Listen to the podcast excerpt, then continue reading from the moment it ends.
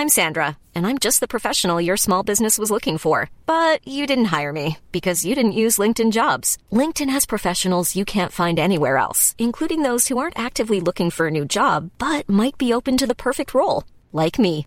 In a given month, over 70% of LinkedIn users don't visit other leading job sites. So if you're not looking on LinkedIn, you'll miss out on great candidates like Sandra. Start hiring professionals like a professional. Post your free job on linkedin.com/people today. Mom deserves the best, and there's no better place to shop for Mother's Day than Whole Foods Market. They're your destination for unbeatable savings, from premium gifts to show-stopping flowers and irresistible desserts. Start by saving 33% with Prime on all body care and candles. Then get a 15-stem bunch of tulips for just $9.99 each with Prime. Round out Mom's menu with festive rosé, irresistible berry chantilly cake, and more special treats. Come celebrate Mother's Day at Whole Foods Market.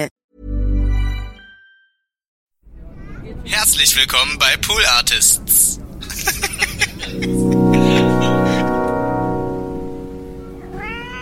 ja, viele Leute hören nicht so genau hin oder oder also ich werde oft damit äh, konfrontiert, dass ich gesagt habe, zum Beispiel neulich mal bei einem sehr, sehr schönen, hatte ein sehr, sehr schönes Interview im Deutschlandfunk äh, Kultur Ja. im Gespräch und da hieß es, und, und wir, ich habe mit der Moderatorin unglaublich, mich unglaublich gut verstanden und sehr viel gelacht und es war, ich finde es sehr lustig und irgendwann in der Mitte des Gesprächs fragte sie dann, ja, aber warum, Sie sind ja schon immer sehr ernst und dann musste ich lachen und sagen, finden Sie, äh, weil ich fand eigentlich, wir haben gerade ziemlich viel gelacht, ungefähr so wie Ja. wir jetzt Ja. auch schon.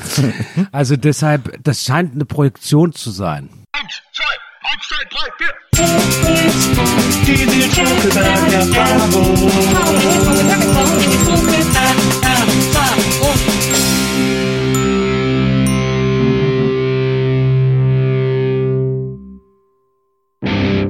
Hallo liebe NBE-Zuhörerinnen, hallo liebe Zuhörer der Nils Bokeberg-Erfahrung. Äh, mein heutiger Gast ähm, ist jemand, über den ich mich wahnsinnig gefreut habe, als er zugesagt hat. Und mein großer Versuchsaufbau für das für äh, die heutige Sendung ist der, äh, dass ich hoffe, dass wir am Ende dieser Sendung als allerbeste Freunde äh, den Rest unseres Lebens miteinander verbringen werden. Ähm, denn ich habe so viele Sachen gefunden, in denen ich mich selber wiedergefunden habe. Ähm, da ist eine, da ist auf jeden Fall eine Wesensverwandtschaft irgendwo äh, drin versteckt und die versuche ich heute rauszuarbeiten. Herzlich willkommen, Dirk von Lotzo. Hallo. Hi. Ähm, erstmal äh, kurz zur Nils Bokeberg-Erfahrung. Wir versuchen es immer allen Gästen so gemütlich wie möglich zu machen und sollen sich so heimisch wie möglich fühlen. Wir fragen dann vorher so ein bisschen Snacks ab äh, und Getränke. Bei dir was äh, Coke Zero. Ja. Äh, haben wir extra aus der Glasflasche besorgt, weil es am besten schmeckt. Ähm, dann haben wir irgendwie noch Chips für dich und so, äh, ein bisschen Knabbereien. Und äh, was wir auch mal versuchen, ist so rauszufinden, wer so die Idole oder Vorbilder oder ähm, Einflüsse oder so unserer Gäste sind, ähm, äh, damit man sich sofort wohlfühlt und die dann einzurahmen. Und bei dir habe ich in einem Interview gelesen, äh, dass du als Kind, äh, äh, als du ähm, Kino Conan der Barbar gesehen hast, gedacht hast, boah, das ist total geil, äh, was für ein, was für ein super geiler Film und Ja. so. Und deswegen haben wir dir hier ein schönes Conan-Bild Oh, äh, wow, das hingestellt. habe ich noch gar nicht gesehen. Das stelle ich mir hier hin. Das sieht super aus. Arnold Schwarzenegger ist einfach der Beste. Aber äh, der, diese Conan-Zeit, ne, das war auch, äh, also ich hab, wir haben früher immer äh, Phantomkommando, das war glaube ich ein anderer Film aus der Zeit. Äh, den haben wir früher immer äh, bei Freunden zu Hause auf Video heimlich geguckt äh, und fanden das wahnsinnig toll, wie brutal der war und wie und wie krass das war und so. War das auch so was, was dich an dem so beeindruckt hat, als du so jung warst? Ähm, ja, also weniger, mir ging es eigentlich weniger um Arnold Schwarzenegger, obwohl er in seiner Rolle als Conan natürlich unschlagbar ist. Liegt natürlich an dem genialen Regisseur John Milius, der ihn ähm, hervorragend besetzt und dann ähm, auch geleitet hat als Regisseur. Äh, übrigens sehr gegen ähm, den Willen der Studiobosse, weil äh, Arnold Schwarzenegger zu dem Zeitpunkt nur in Anführungsstrichen Mr. Universum und vielleicht in ein, zwei Quatschfilmen Ja. mitgespielt hat. Und äh, John Milius wusste, ich, das ist aber mein Conan, das ist der verkörpert diese äh, von äh, äh, Robert äh, E. Howard geschaffene Figur am äh, brillantesten. Und er fand wahrscheinlich auch seinen österreichischen Akzent, äh, der passte halt auch zum Barbarischen. barbarischen, Ne? ja. Ist, man weiß man ja, das ist einer der barbarischsten Akzente auf der Erde.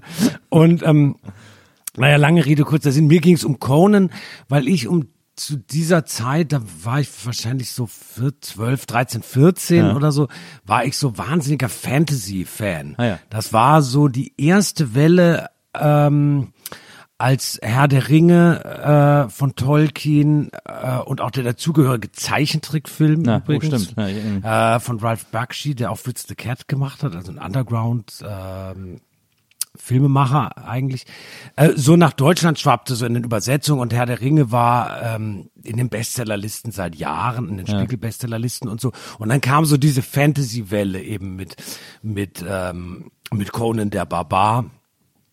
Und äh, Dann kam auch so Willow. äh, So ja, genau. Und dann gab es unglaublich viele meist, äh, ähm, so Schund ähm, Nachahmungen von Conte, aber meistens italienischer Provenienz, auch sehr schön äh, teilweise. Und ich fand das halt super, weil es so unpädagogisch war.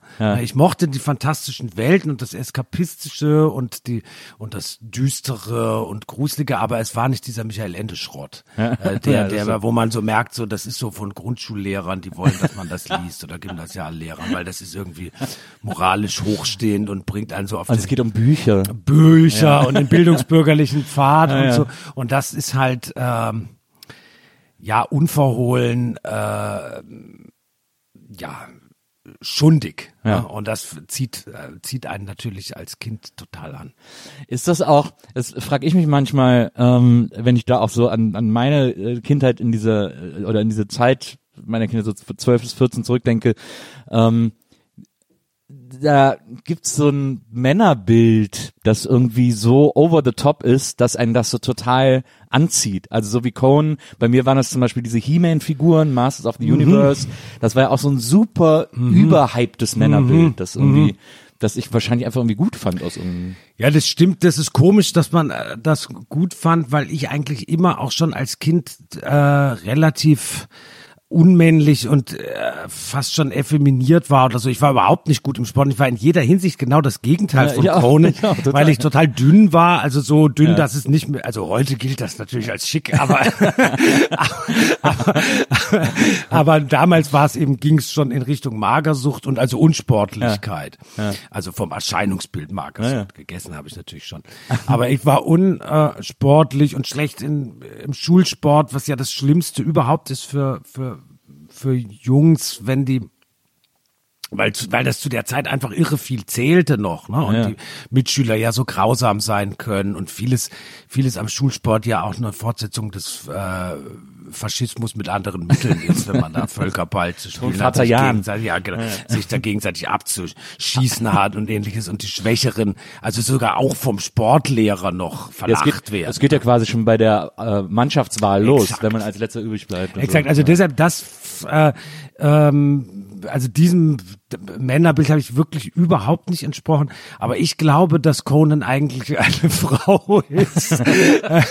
Äh, äh, und He-Man natürlich auch, äh, weil der ist ja nur eine Ableitung von Conan. Und äh, also diese diese Geschichten sind so campy und so, ja, was, wie hast du es genannt, over the top oder Ja. so, dass das ähm, und es ist ja etwas, was beim Bodybuilding grundsätzlich äh, der Fall ist. Also das ist ja so männlich, dass es schon fast wieder weiblich ist. So, und da liegt so in dieser Aufgepumptheit liegt schon irgendwie was. Ja, äh, es ist sehr narzisstisch natürlich und es hat so was. Ähm, ja, also es ist äh, es ist vor allem auch witzig. Ja. Und, und ähm, der Conan-Film hat natürlich noch andere Elemente, die mich total angesprochen haben. Dieses Wortlose und äh, der, der Einsatz von Landschaft und Musik. Ich habe den Film übrigens neulich mal wieder gesehen. Den gibt's äh, bei Amazon Prime oder so, kann man den umsonst angucken. Und ähm, und es ist verrückt, weil es funktioniert eigentlich wie eine Musical oder wie eine Oper. Es wird wenig gesprochen, aber es läuft die ganze Zeit so eine pseudo-wagnerianische Musik. das ist sehr, ist wirklich äußerst schlecht. Filmkomponisten Basil Poliduris Ja. ist der auch noch prätentiöserweise. und und äh, das ist schon, eine, es ist wahnsinnig lustig. Das, das erinnert mich an, äh, hast du mal die Metropolis-Fassung gesehen mit dem Moroder-Soundtrack? Das äh, war so, müsste so ungefähr zur selben Zeit vielleicht ein bisschen später rausgekommen Ja. sein. Die habe ich aber ehrlich gesagt nie gesehen. Ich habe die mal im äh, Studium gesehen, an der Filmhochschule und äh, unsere, äh, also es ging dann, es war eine Filmgeschichte und unsere Professorin hat uns die, hat uns dann diese ganze Geschichte erzählt. Das war ja dieser Wettstreit zwischen Moroder und Bowie damals, die Ah, ja, die okay. Neuvertonungsrechte, äh, um die Neuvertonungsrechte Ja. ge gebettet haben, also Ja. gewettet haben. Und dann hat Moroder am Ende gewonnen, Okay. hat dann ein bisschen mehr gezahlt und hat dann diesen, diesen super Moroder, und ich Ja. finde, wir haben es dann in der, in der Filmhochschule geguckt und unsere Professorin hat es uns so als Trash anmoderiert ja, und ja. gezeigt und ich war hin und weg, weil Naja, das, also Giorgio Moroder ist natürlich der allergrößte. na total. Ja, Das ist halt München.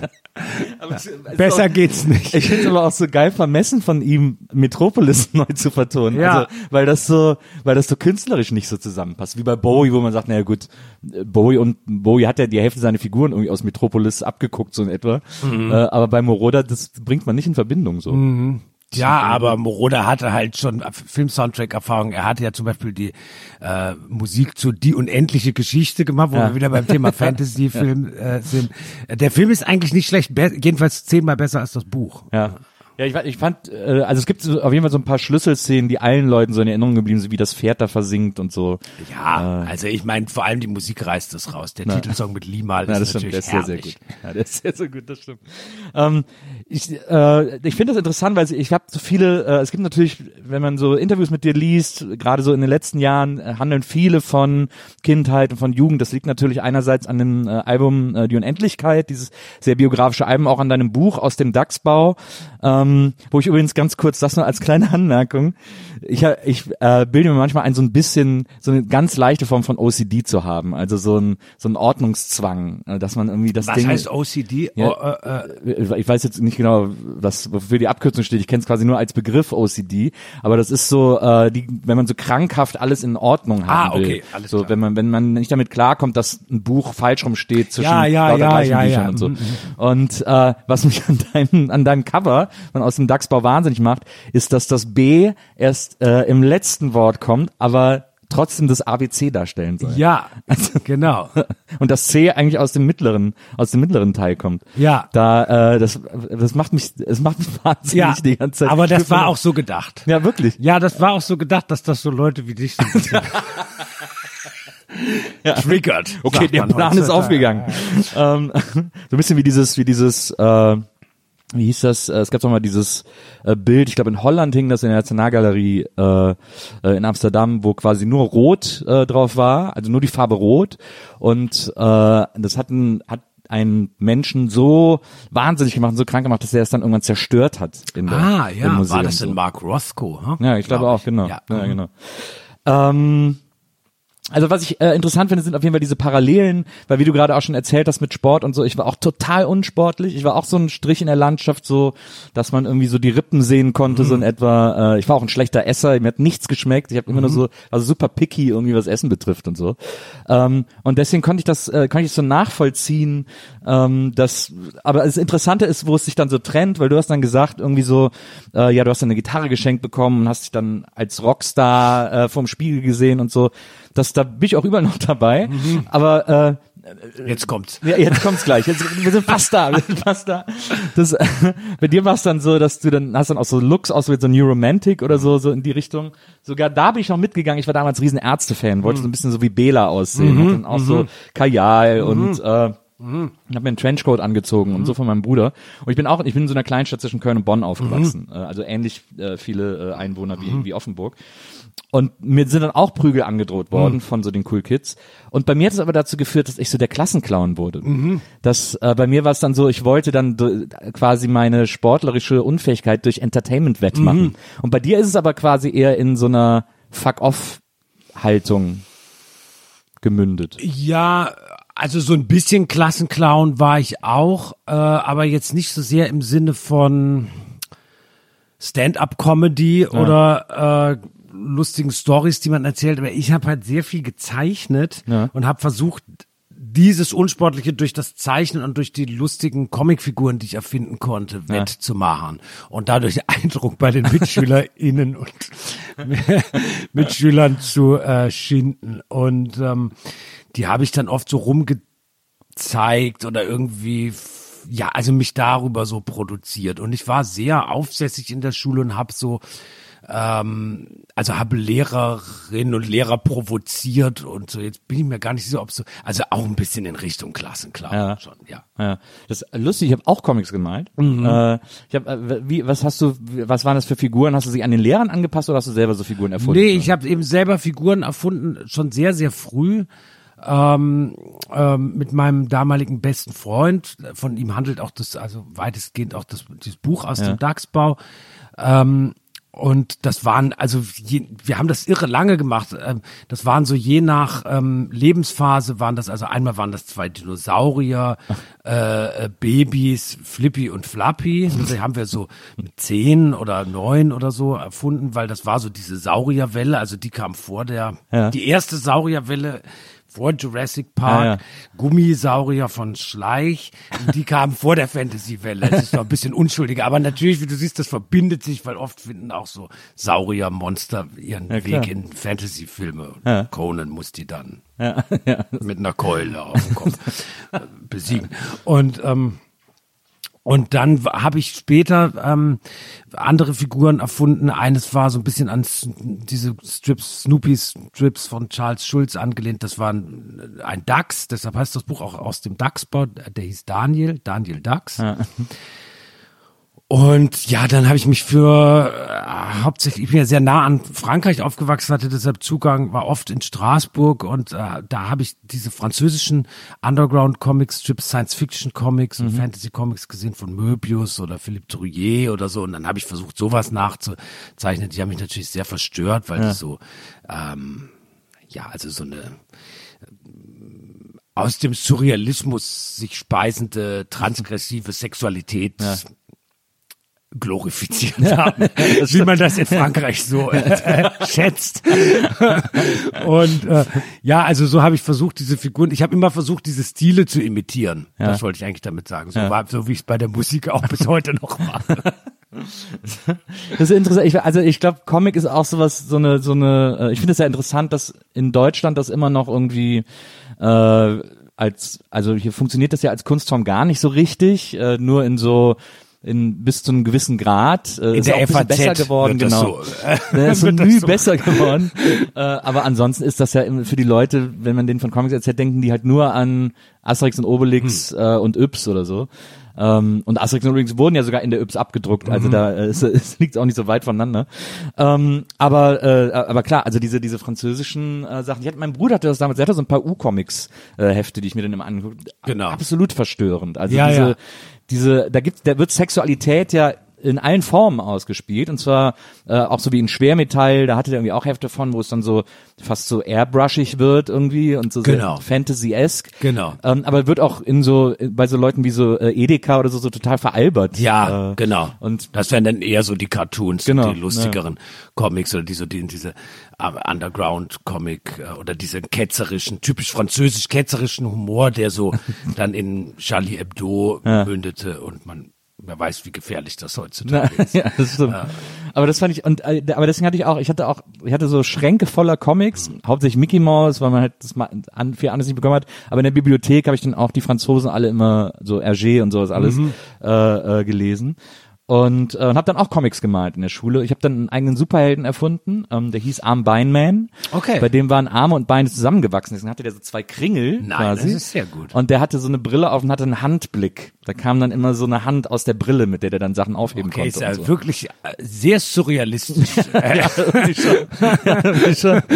Äh, das stimmt. Ich, ich, ich glaube, ich hatte auch immer so eine Faszination für so, ähm, das wahrscheinlich- ich glaube, das ist auch bis heute so. Ich mag das immer wahnsinnig gern, wenn so äh, surreale Dinge ähm, gleichzeitig unterhaltsam sein wollen. Ob's irgendwie, das finde ich irgendwie, glaube ich, immer eine gute Mischung. Mhm. Ja. Also zum Beispiel so ganz einfach äh, so Paul McCarthy, so, ein- so ein Künstler, Ja. äh, den finde ich total super. Ist Ja. einer meiner Lieblingskünstler. ja, das ist ein toller Künstler. Aber bei dem ist auch alles halt gleichzeitig total interessant und, und schlau und aber auch völlig doof und bescheuert und so. Also Paul McCarthy und ähm, Mike Kelly, ne? Äh, äh, sind zwei amerikanische Künstler, die so viel aus der Popkultur gewildert haben Ja. und in sich aufgesogen haben und gleichzeitig aber natürlich auch äh, irre Bescheid wussten über Psychoanalyse und äh, französische Theorie und so weiter und so fort. Also die das das und über Popmusik und Rockmusik und Underground Techniken und so. Das muss auf irgendwas kommen, was am Ende total unterhaltsam ist. Ich liebe das auch. Ja. Glaubst du, äh, das, das ist nämlich etwas, was sich auch so durch so viele Interviews von dir zieht, weil äh, viele äh, Interviewer das dann sogar äh, thematisieren. In, also ich habe jetzt so Interviews von den letzten zehn Jahren äh, so ein bisschen äh, quer gelesen und so. Und was sich, was sich da wirklich überall durchzieht, ist so dieses, äh, ja, äh, ich habe gedacht, ich muss mich bei ihnen besonders vorbereiten, äh, weil sie so intellektuell sind und weil sie für so Diskurs stehen und so weiter und so fort. Glaubst du, das finde ich nämlich ein wahnsinnig interessantes Thema, weil ich, das, das war auch ein Problem, das ich in der Filmhochschule hatte, ähm, dass gewisser Form von Kunst oder von Intellekt oder wie man das nennen will, kein Humor zugetraut wird. Nein, also ich glaube das eigentlich nicht, weil viel, viel Humor, also ich finde andersrum gesagt, äh, also Humor setzt ein gewisses Maß an Intellekt voraus, finde ich. Also zumindest da würde Mario Barth wäre da so eine Gegenthese. ja, aber es ist ja auch nicht, ist es ja auch kein Humor, das ist ja Belästigung. Und äh, deshalb ähm, äh, finde also für mich schließt sich das nicht aus, aber ich glaube, ja, viele Leute hören nicht so genau hin oder oder also ich werde werd oft damit äh, konfrontiert, dass ich gesagt habe, zum Beispiel neulich mal beim sehr, sehr schönen, da hatte ich ein sehr, sehr schönes äh, Interview im äh, Deutschlandfunk äh, Kultur äh, im Gespräch. Und da hieß es, und, wir, ich habe mit der Moderatorin unglaublich, mich unglaublich gut verstanden und sehr viel gelacht und es war, ich finde es sehr lustig.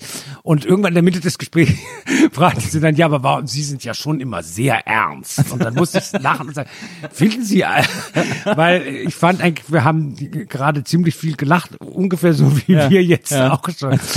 Also deshalb, das scheint eine Projektion zu sein. Aber das, wieso wird denn Intellekt, äh, Intellekt, Intellekt, Intellekt immer mit Ernsthaftigkeit gleichgesetzt? Ja, also ich, keine Ahnung. Ich finde, äh, also Ernsthaftigkeit ist eine Voraussetzung dafür, dass Dinge wirklich lustig sein können. Ja. Das merkt man äh, äh, und das merkt man halt leider äh, dem deutschen Humor an. Der wird nicht ernst genug genommen. Na, das stimmt. Äh, das stimmt. Ähm, ich ich finde das ja zum Beispiel mal ganz interessant ähm, bei, äh, das hatte ich zuletzt wieder, äh, mein großer Lieblingsfilm von Fassbinder ist äh, Faustrecht der Freiheit, weil ich den wahnsinnig witzig finde. Ich, ich glaube, dass das Fassbinders große Komödie war. Ja. Aber der wird nirgendwo, der wird so wahrgenommen als so äh, äußerst äh, tiefgründiges äh, soziokulturelles Porträt äh, des Lebens eines Schwulen in den 60er Jahren äh, oder so. Ich verstehe nicht, dass man da nicht sehen kann, wie witzig das einfach alles ist. Ja, bei Fassbinder ist sehr, ja, sehr vieles sehr witzig und auch sehr melodramatisch. Ja. Und da ist er, ähm, äh, darin ist er tatsächlich sehr undeutsch, weil er diese, diese ähm, amerikanischen Genres, äh, also das Melodrama wie von Otto Preminger oder sowas, oder eben auch die Komik, dieses überzeichnete ähm, und überspielte auch, dieses äh, bisschen hysterische, was man so ein bisschen aus dem Volkstheater kennt oder aus dem Boulevard. So Reihe, so. Ja, genau, weil er das so adaptiert hat. Aber ich bin ehrlich, leider nicht so ein großer Fassbinder. Im, ganz im Gegensatz zu unserem Bassisten Jan Müller, den müsstest du einladen, mit dem kannst du drei Stunden über alle Fassbinder-Filme. Ich bin auch, ich kenne auch nicht viele Filme von dem, aber den, den habe ich mal irgendwie zufällig gesehen, habe mir den dann sofort noch auf Ja. DVD geholt, weil ich ihn so witzig fand. ja, ja, Äh, ist echt ein, ist echt ein super Film. ja. Ähm, äh, du ein, du hast irgendwo erzählt, eine deiner ersten Platten, also du hattest so ein, so ein, so ein Kofferradio zu Hause. Ich hatte auch so ein Mr. Music oder so hießen die, wo so der, Laut, der Lautsprecher im Deckel ist, äh, auf dem du irgendwie nur Märchenplatten gehört hast. Äh, und dann äh, die erste Platte war dann, äh, die erste Musikplatte, die da zufällig drauf gelandet ist, war dann Gun Club. Mm, äh, Also nicht, nicht die erste. Ah, ja. Nee, äh, aber also, es- Gun Club habe ich sehr früh entdeckt. Komischerweise eigentlich ein bisschen zu früh für mein Alter. Das lag aber daran, dass ich ähm, ähm, Werbezettel ausgetragen habe für den örtlichen Schallplattenladen in Offenburg, Ah, der sehr, sehr gut sortiert war, von zwei Punks geführt war, oder New Romantics oder Post-Punks oder wie sie sich eben immer bezeichnen, weiß ich nicht. Und die waren, äh, also die hatten unglaublich gute Platten, komischerweise für so ein Kaff wie Offenburg. Und ich habe mir dann eben die ich habe da immer diese Werbezettel samstags in der Fußgängerzone verteilt für den Laden, weil der lief natürlich auch nicht so richtig doll, weil wer sollte in Offenburg auch diese Platten kaufen? und, und dann durfte ich mir immer eine Platte aussuchen. äh, Und die haben mir die- dann eine empfohlen und ähm, der Besitzer war so ein, äh, hatte so blond gefärbte Haare und so und der hatte mir dann die eine Platte von Gun Club ähm, äh, gegeben. Der, und der Sänger hatte eben ganz ähnlich blond gefärbte Haare, nur länger, Jeffrey Lee Pierce. Und äh, das war also damals auch aktuell, also die, das Album. Ich weiß gar nicht mehr, welche das war. Ich glaube Las Vegas Story. Und ähm, und das hat mich sehr fasziniert, weil das keine Musik war, die Leute meines Alters gehört hätten oder die Leute in der Schulkameradin oder Schulfreunde oder sowas gehört hätten und man konnte die auch nicht damit beeindrucken, dass man das anhört, weil die fanden das furchtbar. Äh, aber es war ein bisschen dem Zufall geschuldet, diesem, dass ich bei in diesem Plattenladen eben Ja. dafür gearbeitet habe und dann diese Empfehlungen der älteren, cooleren Plattenhändler bekommen habe. Ja, du hast dann auch, äh, äh, da war ja auch Sexbeat drauf. Da hast du gesagt, das wäre eines der Lieder gewesen, das dich so äh, so fasziniert hat irgendwie an der äh, an der Ja, Band. dann und war es so. das Album Sexbeat, ja, Ja. genau, und nicht und nicht Las Vegas Story. Ja. Aber das ist ja auch, äh, ich meine, das ist natürlich auch, äh, ne, wenn man so 14, äh, 13, 14, 15 ist, ist das ja auch super cool, ein Lied zu hören, das Sexbeat heißt. Naja, klar, das ist äh, äh, also die vor allem die ersten äh, Alben oder das erste Album von Gun Club sind ja sehr ähm, äh, ja offener, äh, besessener Umgang mit Sexualität. Ist da, ist da auch She's Like Heroin Ja, drauf? genau. Und äh, ähm, und ähm, und das und Jack on Fire und da sind diese, also da sind wir sprachen von, von der französischen Kultur Besessenheit mit Sexualität als Transgression und so. Also das kann man so in gesteigerter Form diesen äh, Gun Club Platten unterstellen, wobei es halt immer sehr literarisch ist. Also man hatte so das Gefühl, der Sänger Jeffrey Lee Pierce sah sich gleichzeitig auch als Dichter oder als Personifizierung eines Dichters irgendwo so zwischen William Faulkner und Ja. ich weiß nicht genau, Joseph Conrad oder so und äh, und äh, hat sich so äh, in diese Rolle reingeträumt und das gehörte damals so dazu. Es ist zwar mit dem heutigen Abstand betrachtet echt interessant, weil es natürlich sämtliche Tatbestände von MeToo, also 28 Mal erfüllt und deshalb eigentlich auch nicht so schön ist.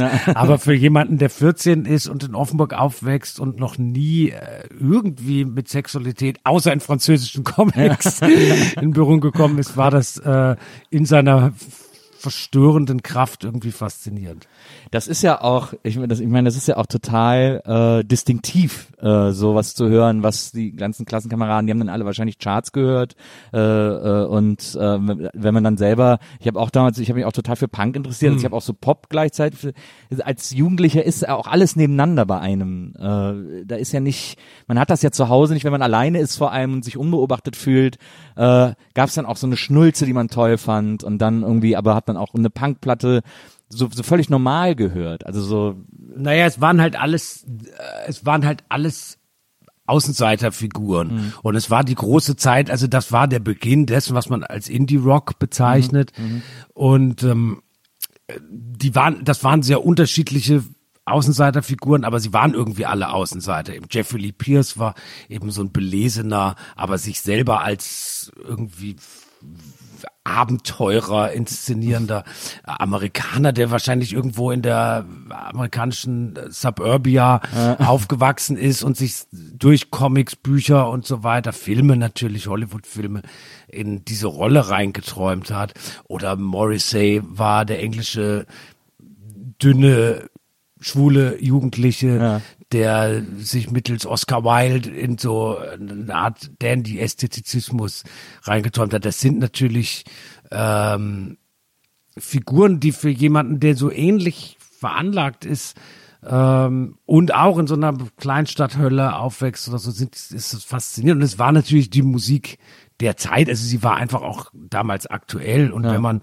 jetzt zufälligerweise mit Plattenhändlern rumlungerte, so wie ich, und denen auf die Nerven ging, weil man ständig in ihrem Laden rumgehangen ist, als einziger Grund, der dann dazu nichts kauft, sondern die Platten bekommt, weil man Zettelchen austrägt, dann, äh, dann bedeutet einem das natürlich viel. Das ist krass, ne, wie man so als Jugendlicher auch gar kein Gespür dafür hat, wann man nervt oder so. Oder wann man Mhm. irgendwie, weil man so gerne mit so Älteren, die man irgendwie, zu denen man aufschaut oder so, äh, oder die man auf jeden Fall so als Role Model akzeptiert, Mhm. äh, wie gern man so Zeit bei denen verbringt, selbst wenn man gar nichts macht und die dann einfach einen irgendwann immer so wegschicken müssen. So. Das Mhm. Nein, das habe ich heute noch. Aber es ist lustig, äh, was du, was du über Pierce erzählst, was erinnert mich ein bisschen an äh, Captain Bilbo, hieß der, glaube ich.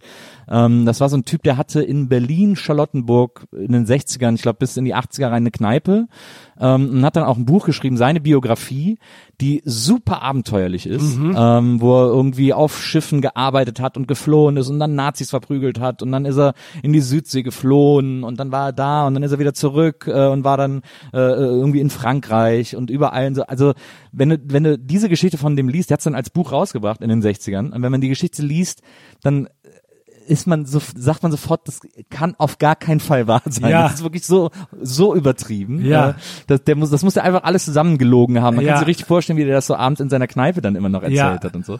Ich Und glaub- hat er es zusammengelogen oder ist ich, stimmt? na, es ist keiner weiß es so genau. Das Buch so. ist jetzt, ich weiß, ich glaube vor ein paar Jahren hat äh, Richter, wenn man die alles täuscht, äh, so ein paar äh, Werke über den gemacht, so ein bisschen so, eine, so eine Ausstellung über ihn gemacht, wo, er, Mhm. Okay. wo er so die Geschichte ähm, auch nochmal versucht hat, so ein bisschen abzubilden in seinen äh, in seinen Arbeiten. Okay. Deswegen bin ich irgendwie drauf gekommen, weil Kenn der, weil der Ja. von diesem Buch geschwärmt hat und dann habe ich mir das so Antiquariat äh, besorgt, war ein bisschen teuer Ja. und habe gedacht, das muss man sofort verfilmen, weil das Okay. die beste Lügengeschichte aller Zeiten ist. es ist aber natürlich manchmal so, im Leben von Leuten passieren manchmal so unglaubwürdige Sachen, dass wenn man sie in einem fiktionalen Werk, also in einem Roman so schreiben würde, würde jeder sagen, du spinnst wohl, das ist ja völlig unglaubwürdig, was für ein, was für eine zusammen, was für eine äh, unglaubwürdig zusammengezimmerte Geschichte. Aber in den Biografien der Leute ist es wahr. Ja, ja. Ja, aber bei dem ist der hat dann auch so, dann schießt er auch mit Kanonen. Also es wird irgendwann kommt so ein Punkt, man sagt, Okay, da okay, kommt was Fantastisches, das ist so unglaubwürdig. Aber ich meine nur, ich habe gestern ein Gespräch mit dem ähm, Biografen von äh, Susan Sonntag gelesen, Benjamin Moser, das ist gerade so eine große, ungefähr 8000-seitige Biografie Ja. von äh, die haben Susan glaub ich, Sonntag sogar hier, diese, diese Susan Sonntag. Kann sein. Regal. Genau, also ich habe sie jetzt nicht gesehen, Naja. aber ähm, Vorsicht, wenn sie hier oben irgendwo steht, können nee, sie nee. uns erschlagen. Also auf jeden Fall meinte dieser Ah ja, genau da. Biograf, wahrhaftig, genau, Benjamin Moser. Ähm, in ihrem Leben sind so viele Begegnungen äh, vorgefallen, also mit allen möglichen Leuten. Und sie war an, zu, äh, an so vielen Orten äh, zu historisch wichtigen Daten. Zum Beispiel war sie am Tag des Mauerfalls in Berlin im Kino. Und die Mauer fiel, als sie gerade aus dem Kino rauskam Ja. und sie roch irgendwie das Tränengas und all so was und so, was ist denn hier los und so. Also als hätte sozusagen der Fall der Mauer äh, gewartet, bis Susan Sonntag aus dem Kino in Berlin kommt. so dass wenn man das in den Roman äh, äh, packen würde, jeder Literaturkritiker sagen würde, eine sowas von unglaubwürdige, ähm, an den Haaren herbeigezogene und konstruierte Geschichte. In dem Fall war was aber wahr. Ja. Also so, ist- so ist das manchmal. Ne? Ja, ja, das stimmt, das stimmt. Aber manche Leute sagen das auch immer so, du, das, wenn ich das verfilmen würde, das würde mir keiner glauben. Ja, genau. Das ist ja so ein, so ein gängiger, äh, Das gängiger meine ich damit. ähm, ihr, äh, du bist dann äh, irgendwann aus dieser, äh, aus der Piefigkeit äh, äh, des, des Schwarzwaldes geflohen geradezu. Ähm, und äh, wobei, ich, ich finde das ganz interessant, dass du heute auch immer so ein bisschen versöhnlicher bist, weil du sagst, war schon auch schön. Also ist, ich meine, zum Aufwachsen, auch wenn man diese negativen Erlebnisse hat, äh, dass man irgendwie beschimpft wird oder was auch immer, das äh, kenne ich auch noch, kenne kenn ich irgendwie auch noch gut. Gleichzeitig so in der Rückschau kann man auch sagen, ist aber schon auch voll okay in so einem äh, kleinen Ort, wo man auch nah zu äh, zu so zu so einer Weite von so Natur connected ist, irgendwie aufzuwachsen. Ja, also ich bin in so einem in so einem Bungalow äh, Reihe so Bungalow-Siedlung aufgewachsen, direkt an einem Baggersee, in der sozusagen in der Vorstadt von Offenburg. Also das so, so glamourös ist das dann auch, wie das klingt, aber aber eigentlich natürlich ziemlich schön und für Kinder war das natürlich ein Paradies, weil man konnte ähm, man konnte ähm, also eben direkt zum See gehen und sich dann da treffen mit mit den Kumpels und so und äh, es war auch ähm, nicht so sek also ich hatte so den Eindruck, man ist nicht so segregiert aufgewachsen wie viele Kinder heute. Also weil da war so diese Bungalow-Siedlung, das waren eigentlich so ganz schöne Häuser und drumherum waren aber auch so Arbeitersilos und Arbeitersiedlungen und sowas und die Sphären oder Schichten oder Klassen, je nachdem, wie man das nennen mag, oder Milieus, haben sich oft auch so vermischt. Also die, Kinder, die aufs Gymnasium gingen mit Kindern, die da auf der Hauptschule und äh, oder Realschule oder waren und ähm, die da so in den, in den zwischen den Garagen oder den auf der Straße oder so, da war natürlich auch nicht viel los, ver verkehrsmäßig gespielt haben. Also das fand ich, finde ich schon im Nachhinein so ganz gut, weil ich viele, viele Kinder dort gekannt habe, die dann aus Familien waren, die eben nicht akademisch geprägt waren oder so, oder eher aus dem Arbeitermilieu. Und ich fand das total toll und habe, glaube ich, dadurch auch so ein Gespür dafür bekommen, dass, dass es sowas wie ja, dass sowas wie Klassismus total verabscheuungswürdig ist und so. Und äh, dann gab's äh, gab's also auch in der Architektur des dieses Bungalows selber solche äh, utopischen Räume. Das war eben mein Zimmer. Das war so eine Art Einliegerwohnung, dass meine Eltern, die meine Eltern noch vermietet hatten an Fachhochschulstudierende, äh, sagt man. Äh, und dann irgendwann bin ich da eingezogen und da hatte ich einen eigenen Eingang und ein eigenes Bad und ich konnte so dann so ein bisschen davon träumen, als hätte ich jetzt schon mit 14, 15 meine eigene Wohnung. Obwohl die natürlich im Bungalow der Eltern waren, man so alle, alle, alle äh, Annehmlichkeiten, Mahlzeiten und Getränke und ähnliches. Also natürlich Freihaus sozusagen geliefert bekam. Aber es war so ein, war so ein Gefühl von von Freiheit und äh, und es ist interessant, wie viel Architektur oder architekturale Räume mit sowas zu tun haben Ja. und äh, deshalb mache ich das auch mit diesen Straßen und diesen Siedlungen und Ja. so. Also ich nein, das war natürlich eine, eigentlich eine sehr sehr schöne äh, Kindheit. Na, ja, das war, das war mir tatsächlich auch so. Meine, ich habe drei ältere Geschwister und zehn Jahre später kam ich und ähm, meine beiden Brüder, die haben sich dann so das Dachgeschoss ausgebaut bekommen Genau. von meinen Eltern ähm, mit eigenem Bad und die sind natürlich dann relativ früh auch ausgezogen einfach und dann hatte ich die ganze obere Etage Mhm. Ja, für mich so ja. und das war auch Und da hat man dann irgendwie so ein äh, Paul McCarthy-artiges äh, Fantasiereich kann man Ja, sich das absolut, schaffen, ne? mit Piratenschiffen und Genau. Gun Club Platten. also weniger Ketchup und Mayo an den Wänden, aber ich weiß, was du meinst. Aber genau. das kam auch vor. Genau. Ich habe hab mich auch früher immer, ist mir zuletzt wieder eingefallen, mein Bruder hatte so eine Dachluke über dem Bett, der hatte so ein eingelassenes Bett, wie man das früher so gebaut hat irgendwie.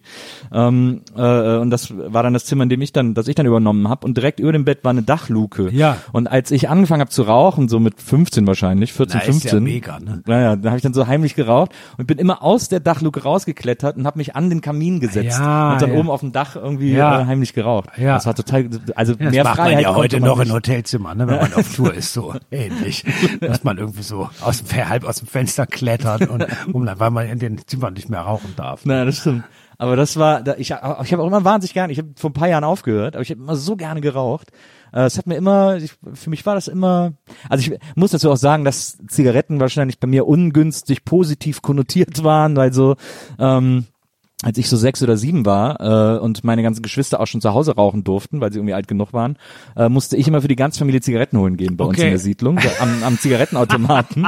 die haben mir dann das ganze Kleine gegeben, ich bin dann losgerannt und meine Schwester hat damals Chesterfield geraucht. Okay. Und die hatten, weil die das Besondere an Chesterfield waren, wir sind billiger als andere Zigaretten.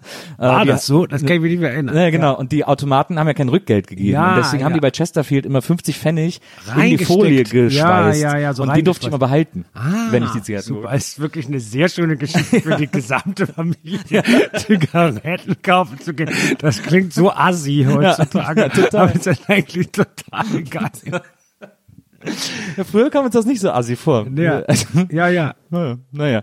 Ähm, du bist dann, äh, achso, es gibt noch diese, äh, diese schöne Anekdote, die ich gelesen habe, ähm, von dir mit 15, äh, wie du äh, ein, wie du nachts irgendwie mit dem Fahrrad ein Auto, du warst total besoffen, hast irgendwie ein Auto Ja, äh, geschrappt. Stimmt. Und, Wo hast äh, du die denn gehört? Habe ich die schon mal irgendwo erzählt? Ja, ich habe in einem Interview gelesen. Ah, ja. Äh, da hast du Was irgendwie, ich so alles erzähle. Ich bin selber überrascht. da, äh, da hast du irgendwie ein Auto äh, äh, berührt und hast gedacht, oh witzig, ich hau ab und der saß aber drin. Ja, ja, ja. Ich Relativ war, ungünstig. Es war ungünstig.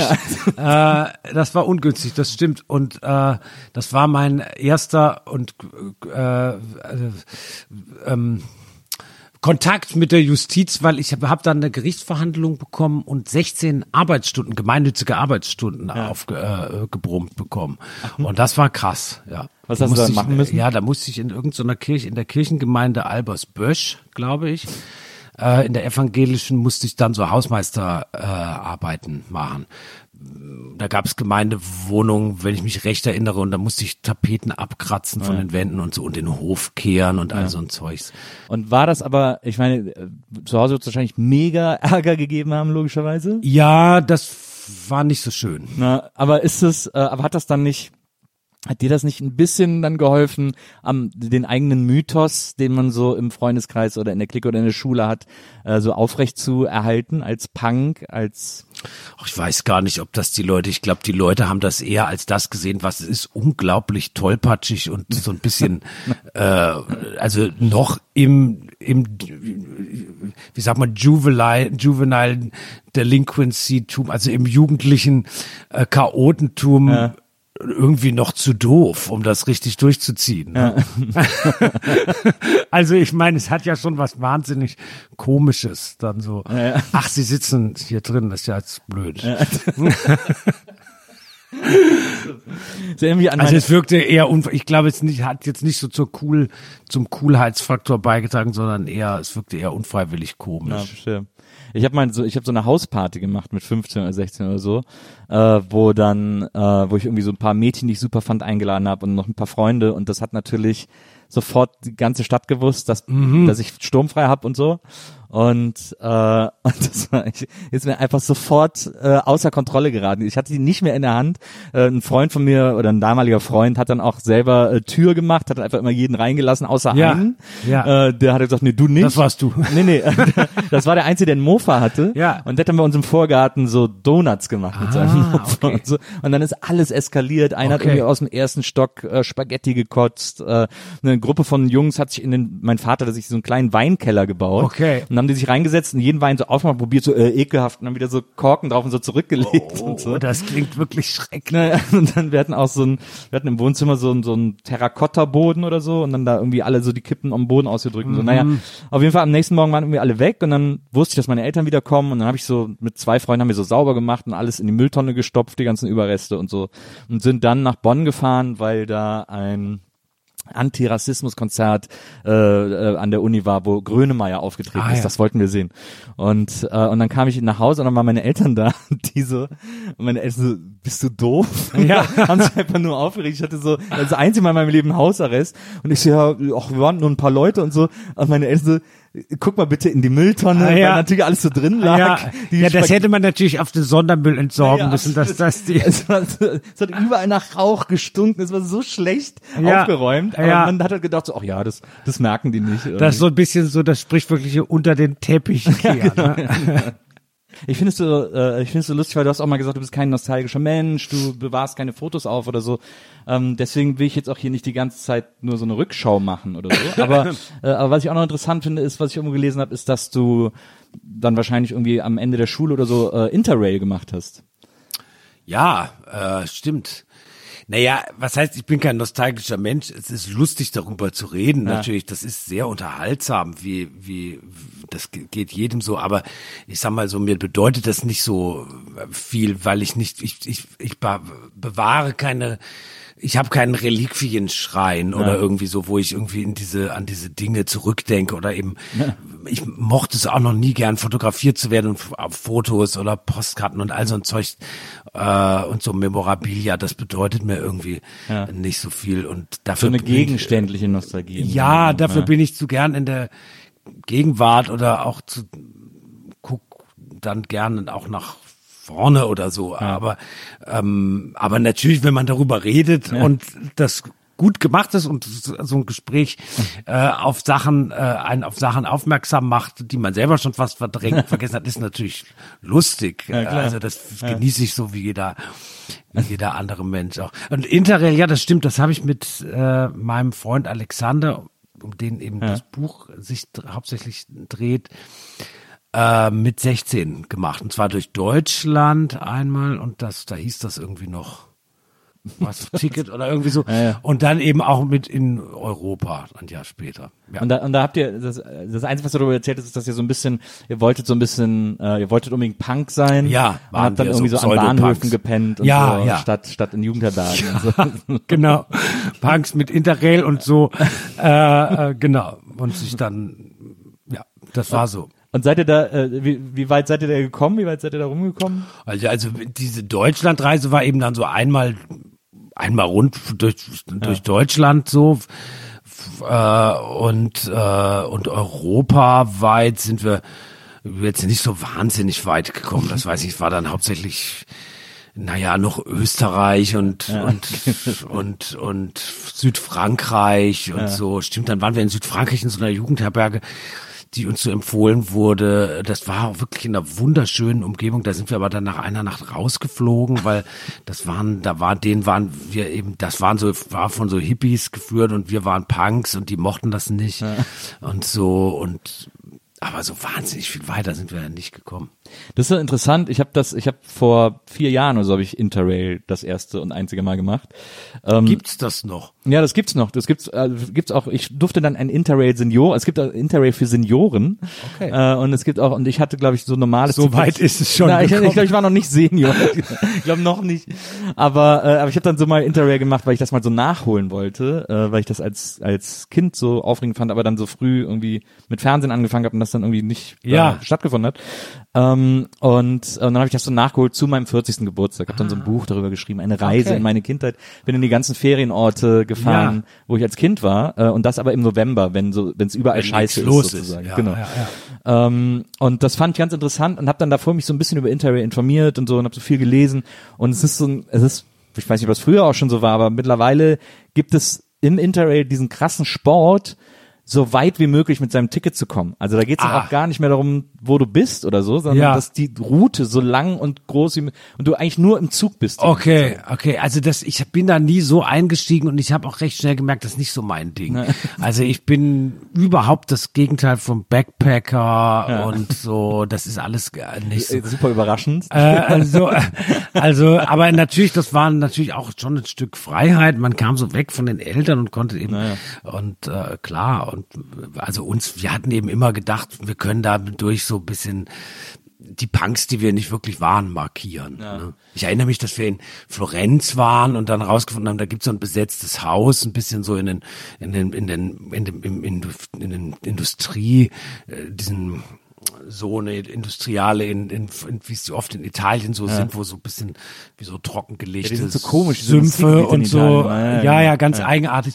Und so komische Kanäle und Ding und da war dann so eine alte Villa und die war von so Punks besetzt. Das waren dann wirklich die absoluten Asis, die da so von Tag und Nacht total besoffen äh, rumhingen und so. Und dann haben wir uns da und dann haben wir irgendwie gedacht, nee, also also das so ganz ist das jetzt auch nicht und so, aber so es ging so Du bist wie in, wie, wie wie in einem Fauser-Roman, dieses Besetzerhaus in Frankfurt, wo die auch alle nur so rumballern und so, und die alle irgendwie ätzend sind und so. Genau, genau. Ja. Oder dann hatten wir gehört, in Barcelona gibt's so eine tolle Punk- und Hardcore-Szene. Dann sind, waren wir noch in Barcelona, genau. Das stimmte auch, da gab's wirklich viele Punks und so, auch so komische, in der Altstadt so Hardcore-Kneipen und so. Ja. ja, das war, du warst großer Punk, also es war tatsächlich so dein, so Hardcore, Husker Du und so war, glaube ich, eine, eine große Lieblingsband von dir, äh, die du, die du sehr gefeiert hast. Ich habe auch zuletzt mal äh, gelesen, hast du äh, äh, irgendwo so eine Playlist gemacht und da hast du den schönen Satz geschrieben, im Sommer bekomme ich schlagartig Lust auf Skatepunk. Ja. Also Suicidal Tendencies und so. Ja, ja, das stimmt.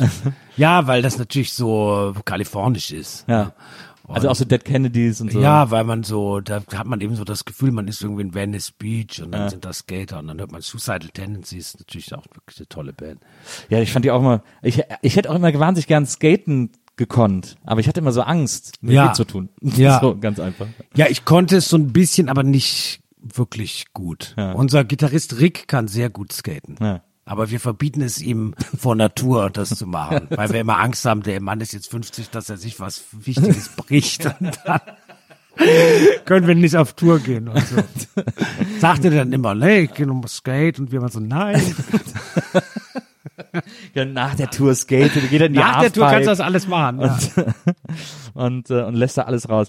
Ähm, du hattest auch, äh, da, da würde ich gerne noch drauf, weil es, ich, ich glaube, das ist ein wichtiger Themenkomplex äh, in deinem Leben, Cola. Ähm, du hattest eine äh, Babysitterin, deren Eltern immer Pepsi Ja, äh, im Haus hatten, weil es bei euch keine Cola. Nee. Gab's bei euch nie oder gab's mal so? Nee, im Restaurant vielleicht mal. Und dann Ja. hat man sich immer gleich eine große Cola bestellt in diesen typischen badischen Restaurants, die heißen immer Bären oder zur Sonne oder zur Post oder so. Und dann hat man die bekommen und die hatten diese gestärkten äh, Tischdecken noch so, ne? Und äh, und dann hat man die bekommen und hat sie sofort gleich umgeschmissen, ne, mit dem Ellbogen. Und dann war halt immer die Stimmung verhagelt. Und ähm, da durfte man das, aber sonst gab es das bei uns zu Hause, gab es bei uns nur äh, ähm, Sprudel, Wasser und Apfelsaft. Also eigentlich Apfelschorle. Ne, verstehe. Äh, Weil das als gesünder galt, ja. obwohl es Quatsch ist, weil es genauso süß ist. Ja, das stimmt. ich weiß, bei uns war es immer so, also bei uns gab es mal so an Silvester haben meine Eltern dann mal so einen Kasten Cola gekauft. Okay, das kann sein. Äh, und das, äh, das weiß ich, das war für mich immer das, das größte der Gefühle. Ansonsten hatten wir auch immer Sprudel und Limo. Es gab immer so von diesen Sprudelfirmen, die haben meistens auch immer irgendeine Eine Limo, Limo gemacht. So ja. Orangen- und Zitronenlimo. Ja, äh, und ja. die haben aber meine Geschwister natürlich immer alle als erstes getrunken. Und dann, ich habe mir einmal zu Weihnachten einen Kasten Limo gewünscht. okay, Äh, und dann auch bekommen. damit du mal endlich mal so eine schöne Limo bekommst. Genau, ja, okay. genau. Aber äh, aber diese dieses dieses Cola äh, äh, so mögen, ähm, das äh, kenne ich total. Glaubst du, dass das daran liegt, äh, auch, dass wir die früher nicht zu Hause hatten? Kann gut sein. Ja, also das ist sicherlich projiziert man da so ein bisschen was drauf und es hat so was Verbotenes Ja. immer noch oder sowas irgendwie und man denkt, ich denke auch manchmal, wenn ich mir eine Flasche Cola kaufe, so ich darf das ja, ich bin ja erwachsen und vergesse, dass ich irgendwie jetzt knapp 50 bin und, und so und ähm, aber mir schmeckt es halt auch einfach gut. Ne? Und mit diesem Coke Zero, das ist ganz praktisch, weil es hat eben keine Kalorien und man kann davon so viel trinken, wie man möchte. Und ich finde Wasser so langweilig und Ja, ja. deshalb äh, trinke ich gerne Cola. Ich finde das immer so faszinierend an Cola, ähm, dass ich glaube, was ich, ich habe oft irgendwie so da gesessen und über Cola nachgedacht und ich fand es so faszinierend, dass das ein Geschmack ist, der einfach komplett erfunden ist. Also es Genau. gibt ja keine, weil, weil Orangen war das Fanta, das orientiert Frucht sozusagen. Vorbild. Ne? Genau, ja. Aber Cola ist einfach, auch die Farbe, alles daran ist erfunden. Ja, ich weiß jetzt nicht, wie die Cola-Nuss Ja, das als solche schmeckt. Das, ja, aber die finde ich, das ist so eine, die, die ist, das halte ich für fake. Die ist irgendwie so spät erfunden worden, so. Ja, So ein Marketing-Gag. Ich glaube, ist ein ganz natürliches Getränk aus der Cola-Nuss, glaube ich. Also ich, ich würde sagen, das ist fast Bio. ich glaube, das ist, äh, ich glaube, die Red Bull Cola, die sagt immer, dass sie äh, auf, auf Cola-Nuss äh, basiert. Okay, Aber es es schmeckt so- allerdings auch nicht wie eine Cola. Nee, eben. Das Es ja- ist gar nicht so übel, äh, wobei man diese Firma soll man nicht unterstützen. Nein. Aber es, äh, es hat eigentlich mit Coca-Cola, also mit Cola hat es eigentlich nichts zu tun. Man kann nur Coca-Cola trinken. Ja. Du hast ja auch sehr gegen, äh, in deinem Buch gegen Fritz Cola Ja. äh, sehr amüsant gerantet. Ja, ja, Äh, das würde ich so immer Horror jederzeit wiederholen. Ja. Ja. Ja, ja, Also erstens schmeckt das nicht und es ist schlimm, dass es Bezirke gibt in Berlin oder auch in Hamburg oder wahrscheinlich auch in Köln oder Stuttgart oder München, Ja. wo man keine Coca-Cola mehr bekommen kann. Ja. Also man bestellt im Restaurant oder in, einem, in einer Kneipe eine Cola und dann kriegt man so eine blöde Fritz-Cola dahingestellt. Und das will kein Mensch. Wenn man eine Cola will, will man eine Coca-Cola. Im Kino vielleicht eine Pepsi-Cola, das ist möglich. Ja. Ähm, unter Umständen. Aber bitte keine Fritz-Cola. Ja.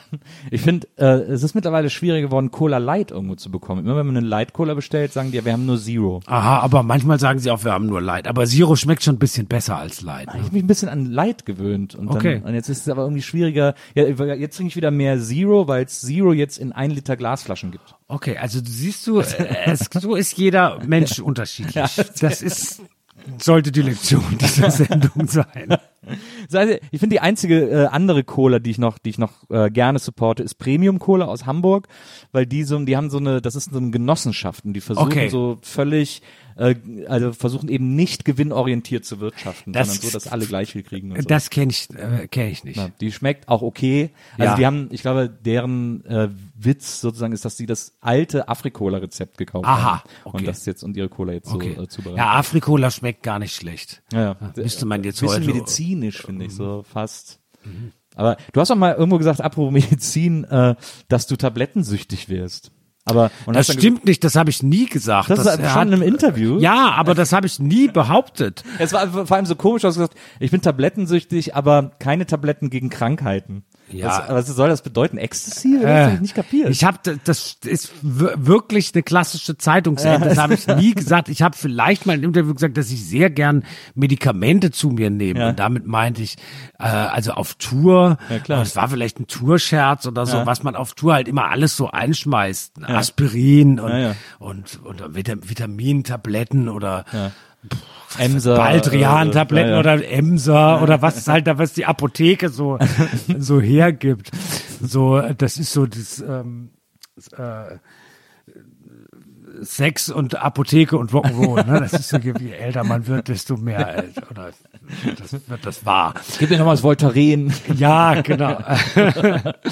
und ähm, das weiß ich nicht, woher das kommt. Ja, Aber es okay, ist eine verstehe. schöne, es ist, ich finde es schön. Also wir Guter wollen das Mythos. mal so stehen lassen. Ja, okay. Dann, dann äh, gehen wir da nicht länger, äh, Ja. nicht tiefer drauf ein. Ja. Ähm, in dem gleichen Interview, und das finde ich interessant, weil vielleicht stimmt das auch nicht, aber es ist auf jeden Fall ein Motiv, das sich durch, finde ich, alle Dinge zieht, die du tust, also sowohl äh, Tokotronic als auch das Schreiben oder so. Äh, Im selben Interview hast du mal erzählt, äh, dass du gerne eine Frau wärst. Und, ähm, und tatsächlich ist ja Identität etwas, was dich irrsinnig beschäftigt. Äh, auch so in Songs. Sogar jetzt äh, im aktuellen Song äh, Wind, äh, den du äh, gefeatured hast, da geht's ja auch darum, was äh, wäre, wenn man einfach so die, die, die Identität wechseln könnte und zum Beispiel eine Pflanze sein könnte oder so. Also das ist tatsächlich ein zentrales Motiv bei dir, äh, Identität und Identität ablegen vor allem. Also das, das, das, der Song Wind, das muss ich nur dazu sagen, ist von Charlotte Brandy. Genau, ja, die genau. hat ihn geschrieben, ist wirklich ein fantastischer Song mit fantastischem Text. Ja. Äh, toll komponiert und sie hat mich eingeladen, äh, die zweite Strophe und den Refrain zu singen. Also Ja. ich habe hab den Song Aber sie, aber sie leider hat nicht ja nicht geschrieben. eingeladen, wenn es nicht irgendwie quasi äh, ein Naja, klar. passt ist- hätte. sozusagen. Ja, äh, ähm, und äh, ja, letzteres, was du gesagt hast, interessiert mich, Identität loswerden. Ja. Ähm, sich verändern, Metamorphosen, äh, jemand anderes werden. Überhaupt das, das Wort werden ist mir wichtig. Also ich finde das irgendwie eine lebensbejahende Philosophie, wenn man sagt, man möchte etwas werden. Ja. Man möchte irgendwo hingehen, man möchte den, äh, man möchte den alten Zustand verlassen und in einen anderen Zustand übergehen. Und äh, ja, ich tatsächlich wäre ich, wenn ich mich entscheiden könnte, wäre ich äh, äh, lieber eine Frau als ein Mann. Tatsächlich. Ja. Aber jetzt, aber Also da, ich bin jetzt nicht so wahnsinnig ungerne ein Ja, Mann, ja, ja. Aber wenn ich, wenn mir jetzt jemand sagen würde, als was würdest du, wenn du nochmal neu zur Welt kommen Ja. würdest oder was, als was würdest, was wärst du lieber, eine Frau oder ein Mann? Ähm, also wenn wir jetzt bei dieser biologischen Unterscheidung sind, ich will jetzt nicht die ganze Gender-Debatte Nee, nee, aufmachen, Ja, aber das- das ganz banal, vor, ja. ich, äh, so würde ich sagen, wäre ich lieber eine Frau, ja. und äh, warum? Keine Ahnung, liegt mir irgendwie mehr. Ich mag Frauen einfach lieber. Ich bin, bin, ich, ich, ich fühle mich mehr, fühle mich dem verbundener und ich mag, äh, ich interessiere mich für Mode, ich interessiere mich für, für die Klamotten. Ich mag, ich, ich finde das irgendwie, es klingt jetzt bekloppt oder oberflächlich oder so und äh, ich, ich, ich weiß natürlich um, um, um, um den großen Leidensdruck, den viele Frauen auch in unserer Gesellschaft aus und so weiter und so fort. Das ist jetzt alles, will ich jetzt alles gar nicht aufmachen. Es ist einfach so, dass ich denke, ich wäre interessiert mich irgendwie mehr. Aber ist das nicht vielleicht auch, ähm, ist, kommt das nicht vielleicht daher, dass du es gerade nicht bist? Also das kann sein. quasi äh, das Gegenteil jetzt äh, plakativ gesprochen dann das Interessante ist? Das kann sein. Ja, das kann ich aber nicht beurteilen. Äh, aber äh, also ich äh, Tatsache ist jedenfalls, ich, ich, ich, wenn ich auswählen könnte, wäre ich lieber eine Frau. Was, ähm, äh, aber wenn wir dann bei diesem, bei dieser äh, Frage und und äh, Idee nach Identität bleiben, was wärst du noch gerne geworden, was du nicht geworden bist? Meinst du das jetzt so in beruflicher Hinsicht oder alles- alles Mögliche. als Lebewesen, Hund, äh, Zum Beispiel auch. Dachs, Ja. Ich, Maus? ich will zum Beispiel nicht gerne ein Tier. Ja. Weil ich habe immer das Gefühl, als Tier kann man nicht kann man nicht so erfassen, wie ich das als Mensch kann. Man hat halt äh, eine andere Perspektive. Ne? Als Igel zum Beispiel, also wenn man jetzt Igel werden könnte, dann könnte man da so durchs Laub und man könnte so Routen, man hätte vielleicht so Routen und so komische ähm, Gehege um sich herum und so eigenartige, so eine eigenartige Geländeauffassung. Ich finde das schon nicht so, so uninteressant. Es ja. gibt einen tollen deutschen Schriftsteller, der heißt Peter Kurzek und der hat ein ganz dickes Buch geschrieben, das heißt, ähm, jetzt habe ich es vergessen, ähm, ähm, Herrgott, äh, müssen wir nachher reinschneiden. Ja. Ähm, Vielleicht kannst du mal nachgucken, Wenzel. Ja, Kurzek. Und, und zwar, der hat einen ganzen Zyklus geschrieben über sein ganzes Leben, das heißt das alte Jahrhundert. Mhm. Und ähm, das dickste Buch davon, da komme ich jetzt nicht auf den Namen. Ja. Und da gibt es ungefähr 80 Seiten, eine Art, eine Art Weltbild und Weltgeschichte und Geschichte dieses Dorfes, aus dem Peter Kurzek kommt, das Dorf da Stauffenberg, ähm, äh, aus der Sicht der Igel. Ah ja. und also so dieses literarische Tierwerden ja. finde ich schon sehr interessant. Aber du hast vollkommen recht. Ähm, selber ein, ein Tier. Zu schauen, welches das ist. Ja, Vorabend, genau. Ah ja, okay. Vorabend. Ja. Also ja. Oder auch das Pflanze werden, so wie es in dem Buch, äh, in dem Lied von der Charlotte Brandy geschrieben das ist natürlich ist das, also ich glaube, dass, dass die Vokabel, die da interessant ist, ist das Werden. Mhm. Dass man sich verändert und irgendwo ander, in, in eine andere Form annimmt und nicht die, nicht, nicht das, der bleibt, der man ist. Das finde ich irgendwie schön und lebensbejahend und, und eine schöne Idee.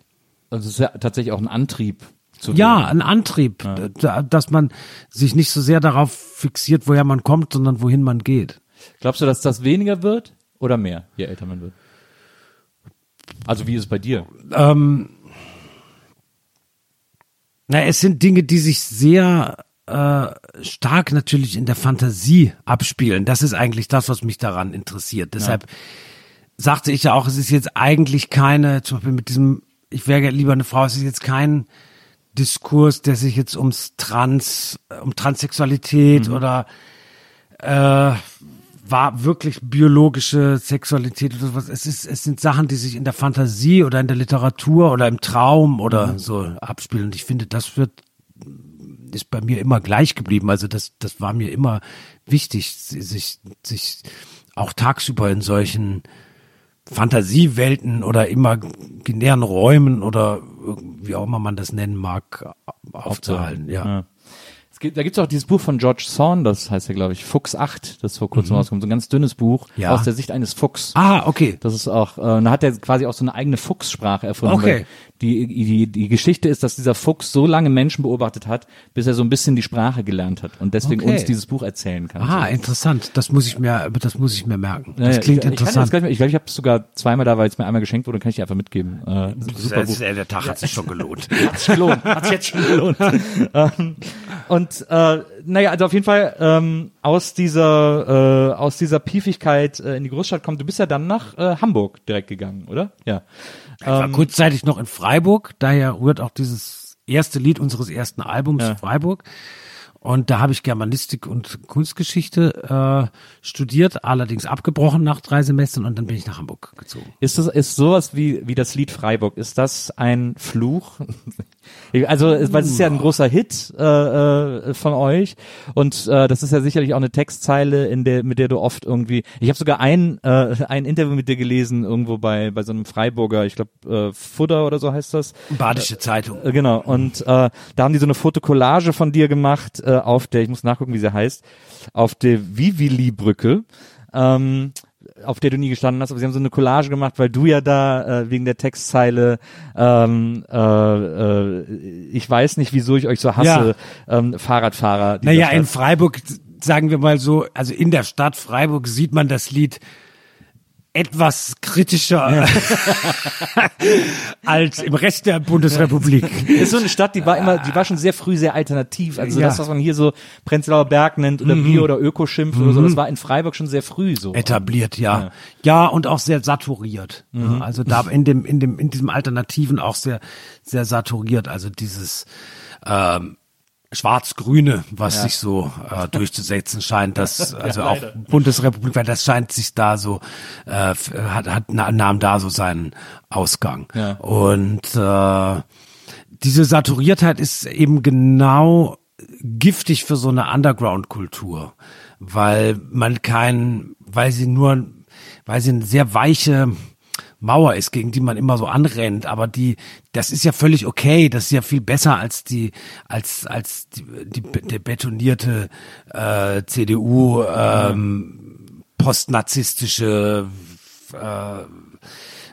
Parks nur für die Reichen. Stil, ja, genau, äh, also in der so Mitte der 80er noch äh, herrschte so unter den unter den diesen bleiernen Kohljahren und so, aber es hat trotzdem was schreckliches, weil man eben nicht so richtig dieses dieser dieses alternativ gemütliche äh, ist natürlich äh, ja sehr selbstgefällig und äh, und deshalb äh, auch nicht so eine richtig gute Angriffsfläche, wenn man gegen was rebellieren möchte.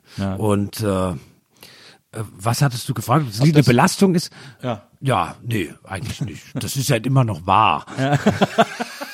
nur, nur bezieht, nur ist es jetzt eben in ganz Deutsch ist dieses, Aber ist das nicht schlimm, dass das immer noch wahr ist? Das ist doch das Drama des Liedes eigentlich. ja, das ist das Drama des, äh, äh, des Hellsehers. Oder habe ich zuletzt eine tolle Geschichte gehört über diesen, äh, wo du gerade hältst, das hat mir meine Freundin erzählt, ähm, oder meine Frau ist ja mittlerweile, ähm, äh, es gab doch diesen Hellseher in Russland, ähm, äh, damals beim, der Zar hat den Hellseher an den Hof geholt, äh, ich glaube, hat ihn nicht sogar Klaus-Maria Brandauer mal gespielt, ähm, ah, wie hieß der nochmal, Rasmussen oder irgendwie so, hat äh, irgend so ein, Ach so, Hanussen? Äh, nicht, Aber der nicht war das nicht so ein NS? Der Nee, Rasputin, so, das Ach so. Rasputin. Rasputin, Ja, ja, genau. klar. Äh, deswegen, ich musste gerade an das Bonnie M-Lied denken, da, Ja. da, das war die Eselsbrücke. Rara Rasputin, Genau, ja, Lover genau. of the Russian Queen. Genau. Und der war ja, der war ja äh, Hellseher und Ja. ist dann an den Hof geholt Ja. worden ähm, und war auch so Heiler und Ja. so. Und äh, das Problem war ja, dass der, ich glaube, der Königssohn oder so, der hatte so, äh, äh, der hatte so dünnes Blut, der hat immer wahnsinnig geblutet. Ja, es war ein Bluter. Genau, und dann hat der, und dann hat Rasputin alle Ärzte entlassen und hat, hat mit seiner Magie Ja. äh, auf den Sohn eingewirkt und dann Ja. wird's besser. Ja. Und deswegen hat der König gesagt, oh mein Gott, er, ist, er hat wirklich magische Fähigkeiten, Ja. ich behalte ihn hier. In Wirklichkeit war es aber so, dass die ganzen Ärzte, weil der Sohn halt so Schmerzen hatte, den immer mit Aspirin voll gepumpt haben. Ah, okay. Und deswegen Und das, hat Blut das dünner Blut wurde. so Ja. verdünnt, natürlich. Und der hat das dann alle natürlich nicht weggeschickt. nehmen, wenn man einen Bluter. Genau. Also dann ging's besser. Genau, dann Weil er ging's das viel besser. Aspirin abgesetzt Genau, hat. genau. Verstehe. das fand ich, äh, das fand ich eine schöne, eine schöne Interessant. Hellseher-Geschichte, eine Ja. schöne Heiler-Geschichte. Ähm, witzig, ist ein witziger Zufall, weil ich gerade heute Morgen, als ich, bevor ich hierher gefahren bin, äh, den Soundtrack zu einem Film, zu einem russischen Film über Rasputin, der heißt Agonie, Ja. äh, gehört habe. Und der Soundtrack ist von Alfred Schnittke. Ist ganz Ah ja. toll. na, super. Witzig. Na, das stimmt, das stimmt. Ähm, du, nachdem du dann in Freiburg warst, äh, äh, bist du nach Hamburg Ja. und da, ähm, da hast du glaube ich auch studiert, hast du nicht sogar Jura studiert Ja. oder so? Äh, oder Ja. zumindest so getan? Ja. Ja, nein, nein, das ist schon ganz wichtig, weil ich da Jan Müller kennengelernt habe. Ja, ja. Aber das, da hat das Studium, also du hast ihn beim Studieren kennengelernt, Ja. aber das Studium hat euch wahrscheinlich beiden nicht so wahnsinnig viel bedeutet. Ja, das war schon nicht ganz uninteressant, weil es war ein linkes Jura. Ja. Deshalb bin ich auch nach Hamburg gegangen, weil ich dieses Geisteswissenschaftliche habe ich nicht so richtig verstanden. Das Prinzip, ich weiß nicht, wie das dir ging. Du warst auf einer Filmhochschule, dann ist das, äh, ich kenne viele Leute, die auf Filmhochschulen waren oder auf Kunsthochschulen. Das ist was anderes, weil das irgendwie konkret ist. Und gerade auf einer Ja. Filmhochschule Ja. hat man ja sehr viel technische Übungen Absolut. und auch, ähm, äh, ja, genau. Man muss ja sogar Technik lernen, also Am Technik Material ist ein Teil des, des Studiengangs genau. und so und äh, ich musste dann Kamera auswendig oder lernen, oder- wie viel Schichten 16 Millimeter Schwarz-Weiß-Material hat. Exakt, sowas. also das ist ziemlich konkret, Ja, während ja. diese geisteswissenschaftlichen Studien so, das ist, und das ganze Studiensystem war ja noch nicht das war ja noch vor dem Bologna-Prozess und so, so schlimm der ist, weiß ich nicht, wie es jetzt ist zu studieren, aber vielleicht ist es ein bisschen übersichtlicher. Wenn man damals in Freiburg sowas Geisteswissenschaftliches studiert hat, war man total lost. Ja. Vor allem ich, der ich nur in der Schule war vorher und dann beim Zivildienst und 18 Monate lang im Altersheim gearbeitet habe, ähm, war ich irgendwie so, ich weiß überhaupt nicht, was ich hier soll und wie, was soll denn eine Hausarbeit sein und wie soll das gehen und was ist denn bitte bloß das Kolloquium und so weiter und so fort. Also ich habe das nicht verstanden. Und bei Jura erhoffte ich mir so ein bisschen eine verschultere Form, was es ja auch ist. Und da gab es eben in Hamburg einen Studiengang, der hieß Jura 2, wahnsinnig lustig, als wenn es so ein alternatives, alternatives, alternatives Gesetz. So, wir machen hier noch mal ein zweites für so Chaoten und Linke. Das, Das Supergrundgesetz, genau.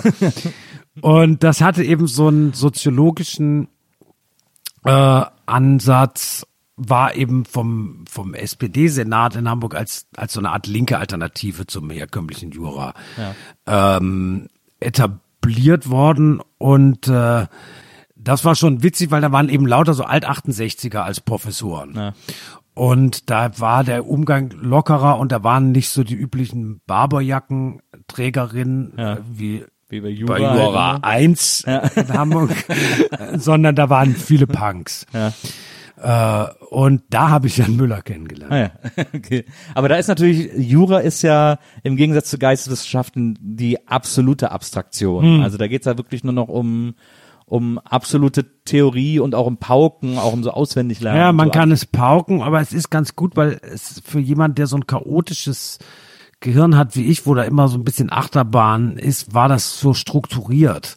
Und man lernt so ein bisschen äh, eine lo- logische Heranführung und Einkreisung eines Themas. Und oft ist es ja ganz gut, wenn man genau das Gegenteil ist von seiner Persönlichkeitsstruktur, dann etwas zu machen, was nicht dem entspricht, eben, sondern was was dem entgegengesetzt ist. Und das war Jura und das war eigentlich gar nicht so schlecht. Und äh, da hast du dann Jan kennengelernt Ja. und ihr habt ja dann auch ziemlich schnell äh, die Band gegründet. Ja, eigentlich in der ersten Woche. Äh, Und das ist ja, ich meine, das war ja eine äh, in Hamburg tatsächlich musikalisch eine interessante Zeit, weil äh, also ihr habt ja, wann habt ihr die Band gegründet? 91, glaube ich, oder so?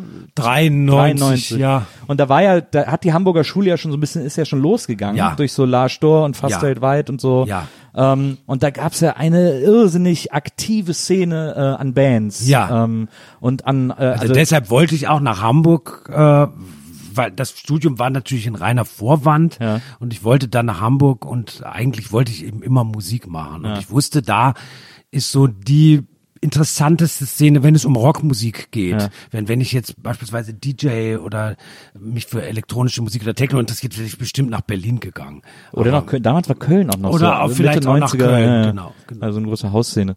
Ähm, und, und das, äh, wie, wie kriegt, also wenn man jetzt dahin kommt, weil da eben diese Szene ist, wie, das ist ja wahnsinnig kompliziert, da reinzukommen, oder? Ja, das war eben Zufall oder Schicksal oder wie man es nennen will, dass ich eben Jan Müller kennenlernte und über ihn Arne Zank. Die beiden waren halt schon auf der Schule zusammen gewesen.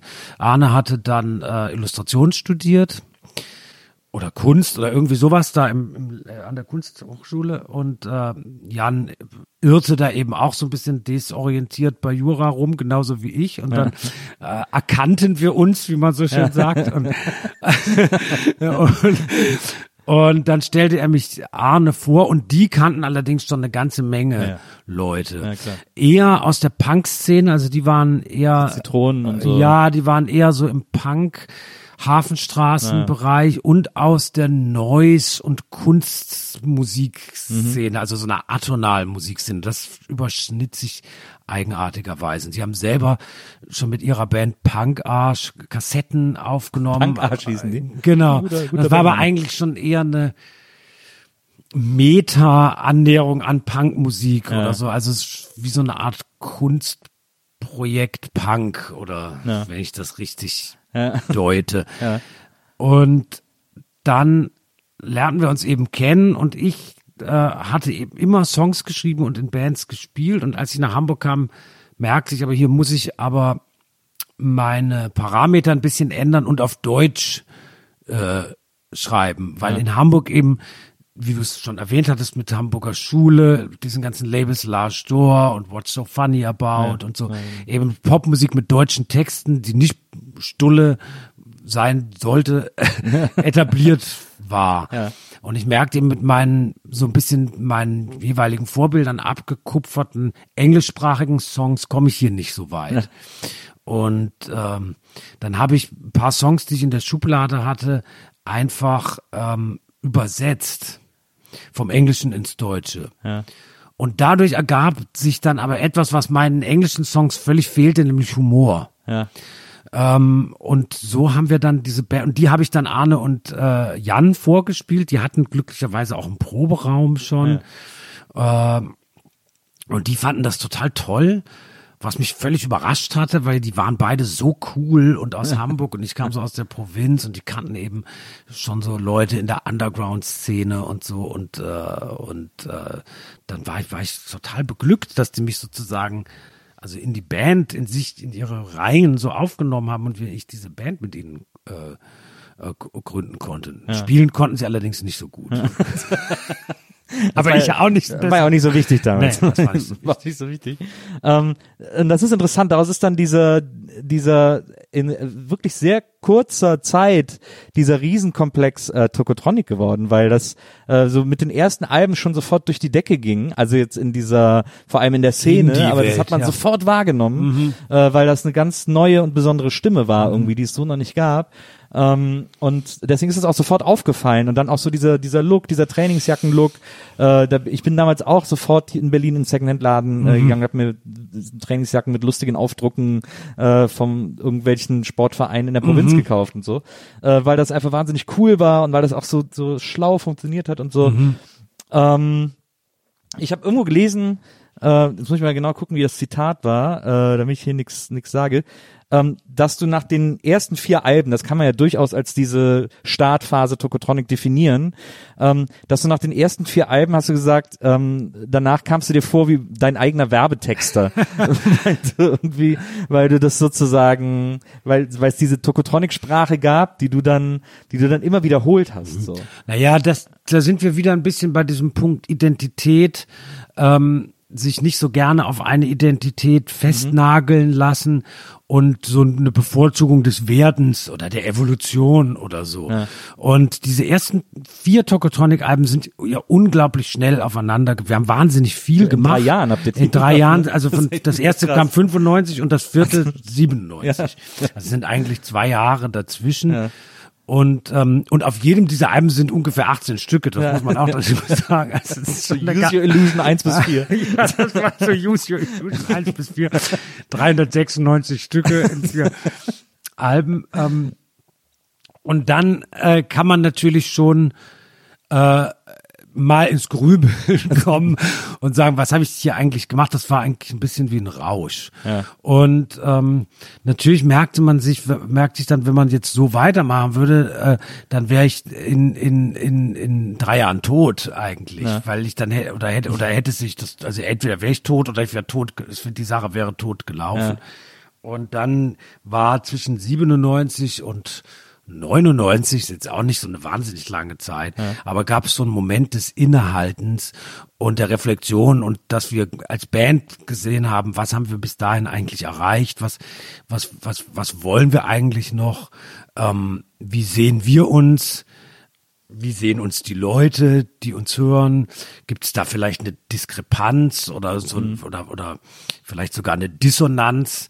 Ähm, und was kann man selber tun, um sich selbst, ja, vielleicht wieder so ein bisschen ins Lot oder in, mit sich selber so ins Reine zu kommen? Und ähm, dann haben wir 99 ein Album gemacht, was so auch äh, modetechnisch mit dem mit dem Trainingsjacken Logo T-Shirt ähm, äh, Look brach und das hieß Karaoke und äh, ab dann ging's ging's dann weiter in so eine in, in, in, in jeweils wieder andere Phasen aber dann hatten wir das so ein bisschen hinter uns gelassen wobei ich den Look total toll finde und das ist aber das hat eben so Das kann ja seine nicht, Zeit das wird ja dann irgendwann zur Karikatur, wenn man es immer weitermacht. es war halt eine modische Auseinandersetzung Ja. mit den 70er Jahren, würde ich sagen, oder frühen 80er Jahren. Und das war modisch interessant, weil es eine Anti-Style war. Und Ja. du kannst es eigentlich jetzt sehen bei Modedesignern wie wie heißt der Demna Quasila oder so von Vetements und Balenciaga, der diese Logo-T-Shirts, die so besonders beknackt aussehen. Man kennt dieses DHL-T-Shirt, was dann für 300 Euro oder so verkauft wird. Ähm, also der damit ein Statement, ein Anti-Style-Statement setzen wollte und das dann plötzlich modern wird und alle sagen, das ist ja super. Das erinnert mich sehr an diese Zeit, Ja, ja. dass man Dinge nimmt, die völlig unauratisch sind. Also nichts sieht unsexier, unglamouröser, unschicker aus als so ein komisches Trimmdicht-T-Shirt oder so ein Margarine-Aufdruck oder eben ein DHL-T-Shirt oder so. Und das verklärt und irgendwie, ja, dann reauratisiert oder so, ne? Oder gleichzeitig dadurch Mode profanisiert oder ich weiß Ja. nicht, wie das, was das für gegenläufige Bewegungen sind. Aber das kann man immer nur eine Zeit machen, weil dann wird das durchgesetzt. Und wenn das dann natürlich alle haben, Wenn es dann der Viva-Moderator hat, dann muss man weiterziehen. ja, wenn das dann der Viva Moderator hat.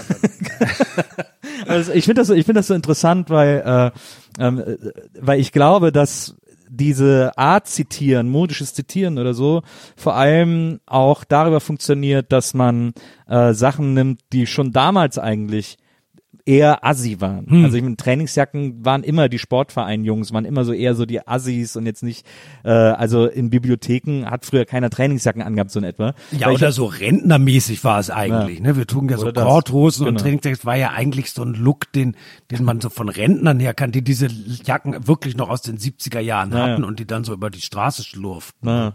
Ja, aber ich habe das bei meiner Tochter mal äh, gemerkt, äh, als die so, weiß ich nicht, vor ein paar Jahren, als sie so 13, 14 war oder so, und dann plötzlich mit so äh, mit so einer mit so Trainingshosen rumlief, die wir in den 90ern Schnellfickerhosen genannt haben, weil die so Knopfleisten hatten, die konnte man so ganz aufmachen an der Seite. Weißt du, diese Trainingshosen, die nur so eine durchgehende Knopfleiste haben quasi. Ah, so vorne Druckknöpfe. oder an der Nee, an der Seite? Seite, so Druckknöpfe, die konnte man so aufziehen. okay. Und dann habe ich zu dir gesagt, irgendwie so, und dann war das halt so 90s Revival. Ja, das sind dann aus- 90s, Ja, ne? ja. Genau. Und dann habe ich zu ihr gesagt, äh, ist ja okay, irgendwie 90er Zeug anzuziehen, aber ich muss dir leider sagen, dass das bei uns damals nur die Assis angezogen haben. Mhm. Das war, das waren Assi-Klamotten und für sie war natürlich, hä, das ist voll cool und so bla bla. Aber das fand ich so interessant, dass so, weil ich kann mich erinnern, als ich irgendwie dann auch mal angefangen habe, so in dem Alter irgendwie Schlaghosen anzuziehen oder so, meine Eltern sich über mich lustig gemacht haben Ja. und gesagt haben, "Was, das haben Idioten angezogen, wieso läufst du damit rum? Das war schon damals scheiße und so. Ja, es ist eben sehr parodistisch Ja. und sehr ähm, und man man eignet sich was an aus einer anderen, ja, genau. Also das war das war der Sinn der Sache. Es sollte natürlich total bekloppt aussehen.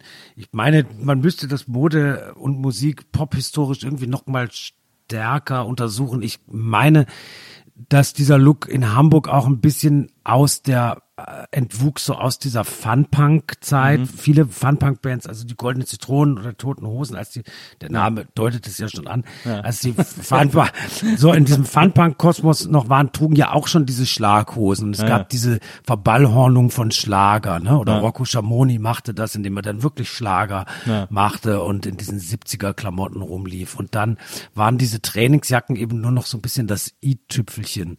Also irgendwie scheint mir das modisch genealogisch aus dieser Ecke Ja. zu kommen. Was dann später, man muss ja auch dazu sagen, das wurde natürlich dann auch vereinnahmt, solche Phänomene wie Gildo Horn oder äh, wie hieß der Dieter Thomas Kuhn oder so, die so diesen Schlager Verballhornung hatten, die, die eigneten sich das ja dann auch an und spätestens da wurde es dann auch unangenehm. Ne? Ja. Ja, Gildo Horn zum Beispiel ist ja jemand, den ich als total Underground äh, bis heute empfinde, äh, weil der in Köln angefangen hat im Luxor, der hat jeden Sonntagabend im Luxor gespielt Okay. äh, und hat da mit seiner Band dieses Schlager und wir sind dann alle immer hin und es war völlig weird, dass einer Schlager singt. Das will ich, da, Nee, nee, ja, ich ja, klar, nee, nee, ich meine ich mein einfach nur so. Ich dieses- meine nur so, du weißt, Ja, was ja, ich meine. In Hamburg gab es dann den Schlager-Move Ja, ja, ja, und so, ja, und dann, ja, ja, absolut. das ist jetzt alles nicht so schön. Naja, das stimmt. Bis heute nicht, Witz. Bis heute nicht. Aber ich will überhaupt nicht gegen äh, äh, Gildo Horn Nee, oder nee, nein, nein, das- nee, nee, nee. Dieter Thomas Kuhn oder so gesagt haben. Nur so zur, nur so zur Einordnung. Ja, Dieter Thomas Kuhn kann ich nichts zu sagen, aber Guido Horn weiß ich noch, dass ich es damals irgendwie, äh, es ist ja, war ja auch eine Zeit, als der dann so bekannt wurde oder als er das in Köln angefangen hat, da war ich irgendwie 17 oder so, das war sogar noch vor Viva, 16, 17 muss ich gewesen sein. Ähm, da war das ja, das ist ja auch so ein Alter, in dem man so Ironie für sich entdeckt. Äh, und da war das natürlich äh, wahnsinnig aufregend, den zu sehen und diese Musik zu hören, die die Eltern zum Kotzen finden, Ja. sozusagen. Äh, Ja, ähm, verstehe ich. Das war, äh, deswegen war das so, so, so aufregend. Ja. Ähm, äh, aber was ich finde das interessant, was äh, was Sprache betrifft. Ähm, du hast ja auch mal, äh, du hast, das war glaube ich sogar im selben Artikel, das war glaube ich ein Text, den du für die Specs mal geschrieben hast, äh, wo ich das her hab mit dem mit dem Werbetexter. Ähm, und da hast du auch gesagt, ich bin ein extremer Fan. Ähm, auf die Frage hin, äh, wie für dich, wie sich, wie für dich Sprache, also gerade im Texten logischerweise, äh, wie für dich Sprache funktioniert, da hast du dann gesagt, ich bin ein extremer Fan im Kontext dessen, dass sich das bei dir nicht aus so aus dir selbst speist, sondern aus all den Einflüssen, äh, Bands, die du hörst, Leute, die du hörst, Sprache, die du hörst, Lyrik, was auch immer, und daraus sich so dein eigenes Sprachbild zusammensetzt.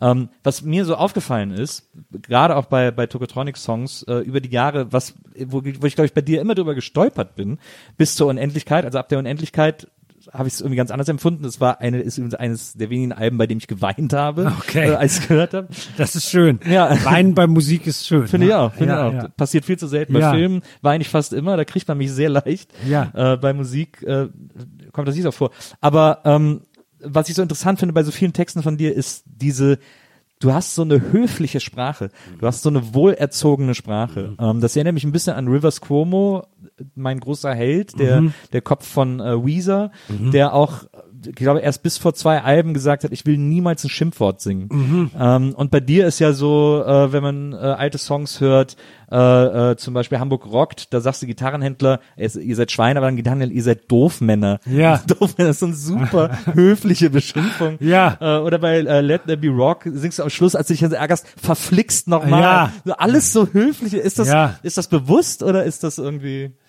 dein Na, Duktus wir eben? fanden, also ich finde das witzig. Ja. Ähm, ich, natürlich war das bewusst. Ja. Also ich meine, wenn ich, wenn ich jetzt privat ähm, zum Beispiel im Auto sitze, da kann ich sehr cholerisch werden und äh, dann äh, würde würd ich mir, äh, dann sage ich dann auch nicht verflixt nochmal, du Lümmel oder so.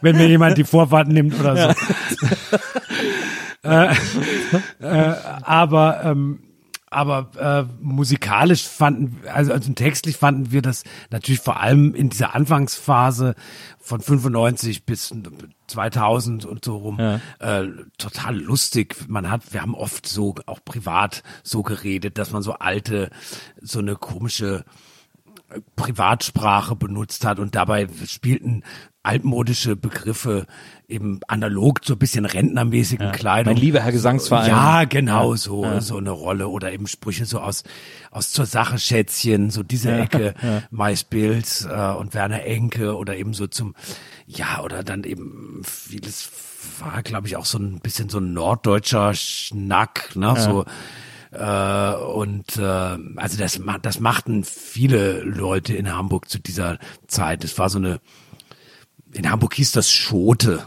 Also äh, so Dinge, die man irgendwie als altmodisch, gleichzeitig irgendwie stylisch, aber auch witzig oder so schrullig empfand und deshalb so feierte, wie man heute sagen würde.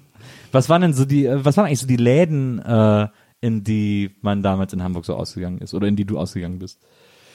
Naja, es gab ähm, Also weil ich für mich war immer der legendärste Laden, wo ich selbst heute manchmal noch auf ein Bier vorbeigehe, war so der Sorgenbrecher. Ja. Äh, vor allem aber auch deswegen, weil ich den aus dem Lassie Singer Song kannte. ja, genau, das ist der Lassie Singer Song Hamburg. Genau, ja, das genau. Ein Lied, wo man auch weinen kann. Ja, das stimmt. Aber sowieso auch eine tolle Band. Ja. Äh, von dem Ein wunderschönes. Lied. Ähm, ja, der Sorgenbrecher und dann machte ähm, ziemlich zeitgleich mit unserem äh, unserer Gründung und unserem so etwas im Underground Insiderkreisen bekannt werden ein äh, Laden auf der für uns sehr wichtig war der hieß Heinz Kamers Tanzcafé. Und der Besitzer äh, Olli Hör äh, dem heute noch die Kneipe Saal 2 in Hamburg gehört, auch äh, musikalisch verewigt ähm, und literarisch verewigt. Ähm, äh, der war so ein Lo-Fi-Musikfan und als wir anfingen, ko konnte man sagen, konnte man uns so rubrizieren unter dem Etikett Lo-Fi, Mhm. weil wir hatten unsere erste Single mit, einfach mit einem Kassettenrekorder aufgenommen und spielen konnten wir auch nicht und so. Und das klang alles ganz furchtbar. Und es gab ähm, Damals aber in Amerika Bands, die so ähnlich arbeiteten. Guided by Voices, die auch immer so 20 Stücke auf einer Platte und die brachen dann so mitten im Song ab und es klang alles ganz Damals mies. war, kam ja auch das legendäre äh, ähm, Cure-Cover von Dinosaur Jr., äh, Feels Like Heaven, Ja. das auch einfach mittendrin abbricht, weil Genau. Band zu Ende war. Genau, So, ja. genau.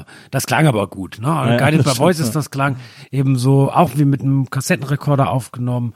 Oder es gab andere Bands wie Smog, die ähm, in so eine ähnliche Ja. Lo-Fi hieß das. Und Ja. ähm, der ähm, sah in uns sozusagen die deutsche oder Hamburger Inkarnation dessen und dort durften wir dann auch auftreten. Das war ein Laden, in dem wir unsere ersten Konzerte hatten und wo dann auch andere Hamburger Musiker auf uns aufmerksam geworden sind und wo uns dann Leute, die so in dieser Label-Szene und Musikszene waren, auf uns aufmerksam wurden und uns sahen und da bildete sich dann so ein gewisser Ruhe, hatten wir konnten da so, ein, so einen Ruf in der Hamburger Szene erspielen. Das war ein wichtiger Laden und dann natürlich der Pudelclub. Ja, das ist so lustig, dass äh, weil das das passt so super zusammen, ne? diese diese ironischen Trainingsjacken zu diesem ironischen Kneipennamen Heinz Zernes Tanzcafé und so, das ist so Genau. alles so eine eine Humorlinie. Ja, auch so ein bisschen altmodisch, Naja, genau. großväterlich, Ja, genau. Tanzcafé, genau. Das war dann die vielleicht der Vorläufer dieser Wohnzimmerbars, Ja, die genau. dann vor allem Ja. Ende der 90er, Anfang der Nullerjahre in Berlin so überall, das war waren, ne? ja. wo man so ein ausgedientes Mobiliar hatte Ja, und ja, ja. so Sperrmüllmöbel. und so Sperrmüll, genau. Mhm. genau. Ähm, auf jeden Fall, nachdem ihr dann diese diese äh, erste Phase abgeschlossen habt und dann zu diesen zu diese durch äh, Karaoke zu diesen zu diesen äh, neuen Togotronic wurdet, ähm, was ich so interessant finde, ist, es gibt ja immer wieder, ihr habt ja immer wieder so Verpuppungsphasen mit der Band gehabt und so, so neue äh, Entstehungen. Also auch die Unendlichkeit wird auch als neues Kapitel gewertet, weil es das erste Mal so sehr biografisch ist und so. Ähm, ich, was bei euch so interessant ist, ist, wenn man eben diese Anfänge nimmt, diese Lo-Fi-Anfänge äh, in Hamburg irgendwie mit den anderen Bands bis bis äh, bis heute, dann gibt es ja auch so eine äh, gibt ja gibt's ja so ein langsames Andocken an eine Kunstszene, an eine an eine künstlerisch anspruchsvollere Welt, an eine, äh, du hast auch äh, viele Texte über Kunst geschrieben ähm, und äh, ist das so, ist euch das, na, weiß ich, ich, schwer da die Frage draus äh, zu äh, gerinnen. Ähm, ist euch das, äh, also ich würde gern wissen, ob einem sowas vorgeworfen wird. Eigentlich. Ich glaube, das ist das, was ich eigentlich wissen will. Ähm, ob die Leute dann sagen so, ja, äh, jetzt, jetzt macht ihr irgendwie einen auf Kunst, äh, damit das irgendwie, äh, damit das irgendwie wertiger ist, was ihr macht oder so. Ach, da gibt's bestimmt Leute, die, die uns so etwas vorgeworfen haben. Vor allem diejenigen, die uns in den Alben davor schon vielleicht etwas zu sehr, also ich will das niemand vorschreiben, wie er, wie er uns zu Ja, ja. rezipieren hat, aber vielleicht ein bisschen zu sehr für bare Münze genommen Mhm. haben, weil ich habe den Eindruck, dass diese ersten Alben eben auch schon sehr kunstvoll sind in der Art, wie, da, wie wir uns da so inszeniert haben, mit den Polaroid-Fotos, mit eben mit diesem, mit dieser Banduniform. Auch die, auch die Frisuren sind übrigens eine interessante Sache, ne? weil das natürlich was ist, was man sehr ähm, aus einer Kunst, also was Kunstfiguren oder Figuren, die in so einem Kunstmilieu sind, an sich haben. Man denkt an Andy Warhol, ist vielleicht einer der wenigen Menschen, die man immer an, anhand seiner Frisur erkennen würde. Oder Susan Sonntag zum Beispiel mit ihrer weißen Strähne. Ne? Und, äh, also wenn man ähm, wenn man Leute anhand, wenn man eine Frisur kreiert, anhand ihrer Frisur äh, erkennen kann, das hat immer irgendwie so was Kunstfigurhaftes Ja. oder Karl Lagerfeld oder so. Klar, ne? Und ähm, also was ich damit nur sagen will, ist, wir waren vielleicht überlegter und und in, auf eine ganz kindlich spielerische Art irgendwie konzeptueller schon bei den ersten Alben, äh, als, als das manche Leute so glaub, Wahrgenommen haben. wahrgenommen haben. Und deshalb war das für uns äh, und für mich eigentlich ein ganz logischer Schritt. Jetzt muss man auch dazu sagen, dass Kunst, bildende Kunst zu der Zeit ähm, aus einer ziemlich uncoolen Akademie oder Kunstmarkt oder so Ecke, also so eine Bildungsbürgerecke, s- auch in so ein Underground ähm, Milieu so einfloss oder sich gegenseitig beeinflusst. Und da sprachen wir eben über genau solche Leute, haben wir vorhin gesprochen, Paul McCarthy Ja. und Mike Kelly. In Hamburg gab's doch auch schon 4000 zu der Zeit, als ihr da wart. Der hat doch da auch schon, glaube ich, gemalt, ne? Genau, zum Beispiel sowas oder das wäre dann so Cheap Art äh, gewesen oder die Kölner Kunstszene, die so in Nachfolge von, von Martin Kippenberger immer sich auch mit Pop äh, ähm, befasst hat. Leute wie Cosima von Bonin, die ich später kennengelernt habe und die sehr wichtig für die Band für mich und so wurde, also die oder Kai Althoff oder so, die selber auch Musik gemacht haben, Musik rausgebracht haben, Labels gegründet haben, um Musik rauszubringen. Musiker wie Justus Könke und Eric D. Clark und Hans Nieswand, die dann Workshop gegründet haben, die auf Large Door auch veröffentlicht haben, also dem Label, auf dem wir auch veröffentlicht haben.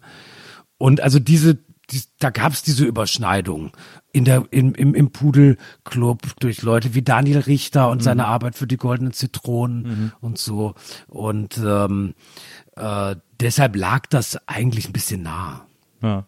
Und aber sicherlich, es gibt natürlich Leute, die so aus so einer mm, punk-puristischen Ecke, würde ich sagen, kommen, die dann sagen, so, das ist Kunstkacke, das ist ja ein ganz be beliebter Vorwurf. Ja. Aber ich mochte eigentlich immer Kunstkacke gern. Ja, ich, äh, ich auch, absolut. Ich fand das auch immer, ich fand das auch immer eine spannende Wechselwirkung. Äh, diese, also, aber auch, das gab's ja auch schon immer. Ich meine, das geht ja schon bei Warhol und Velvet Underground los äh, oder Genau. Boys mit Sonne statt Regen. Genau. Ist es denn, äh, hast du jemals dir gewünscht, also ich fand das ganz schön, irgendwer hat mal zu dir gesagt, äh, in einem Interview, wäre jetzt nicht äh, die Zeit, äh, sich als Band politisch zu positionieren und irgendwie äh, auch Songs darüber zu machen, gerade in der Welt wie heute, äh, Nazis, Trump, äh, ist ja fast dasselbe, aber so diese ganze Sache, Ja. die, die Welt, die irgendwie an allen Ecken brennt anscheinend. Ähm, und da hast du gesagt, äh, die Forderung an die Kunst, politisch wirkmächtig zu sein, ist zutiefst akademisch und lehnst du deswegen ab.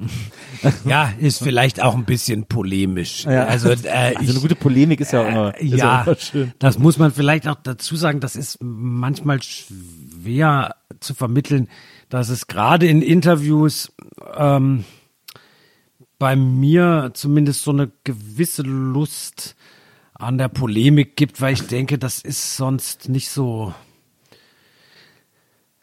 äh, unterhaltsam. Also es, anders gesagt, es, ich finde, es ist wichtig, Leute, die Interviews lesen, auch mit einer Meinung zu unterhalten, Ja. weil sonst braucht man das nicht zu lesen. Ja. Und deshalb neige ich manchmal zu einer Polemik, die ich jetzt so äh, auch nicht immer Naja, das ist ja im Alltag vertreten würde. Naja. Was ich finde ist, äh, also wir sind eine Band, die sich immer schon, und das ist auch diese, dieses Aufwachsen mit der Hamburger Schule, das ein sehr, sehr politisches Milieu war in Hamburg zu der Zeit. Sehr, sehr linkspolitisch.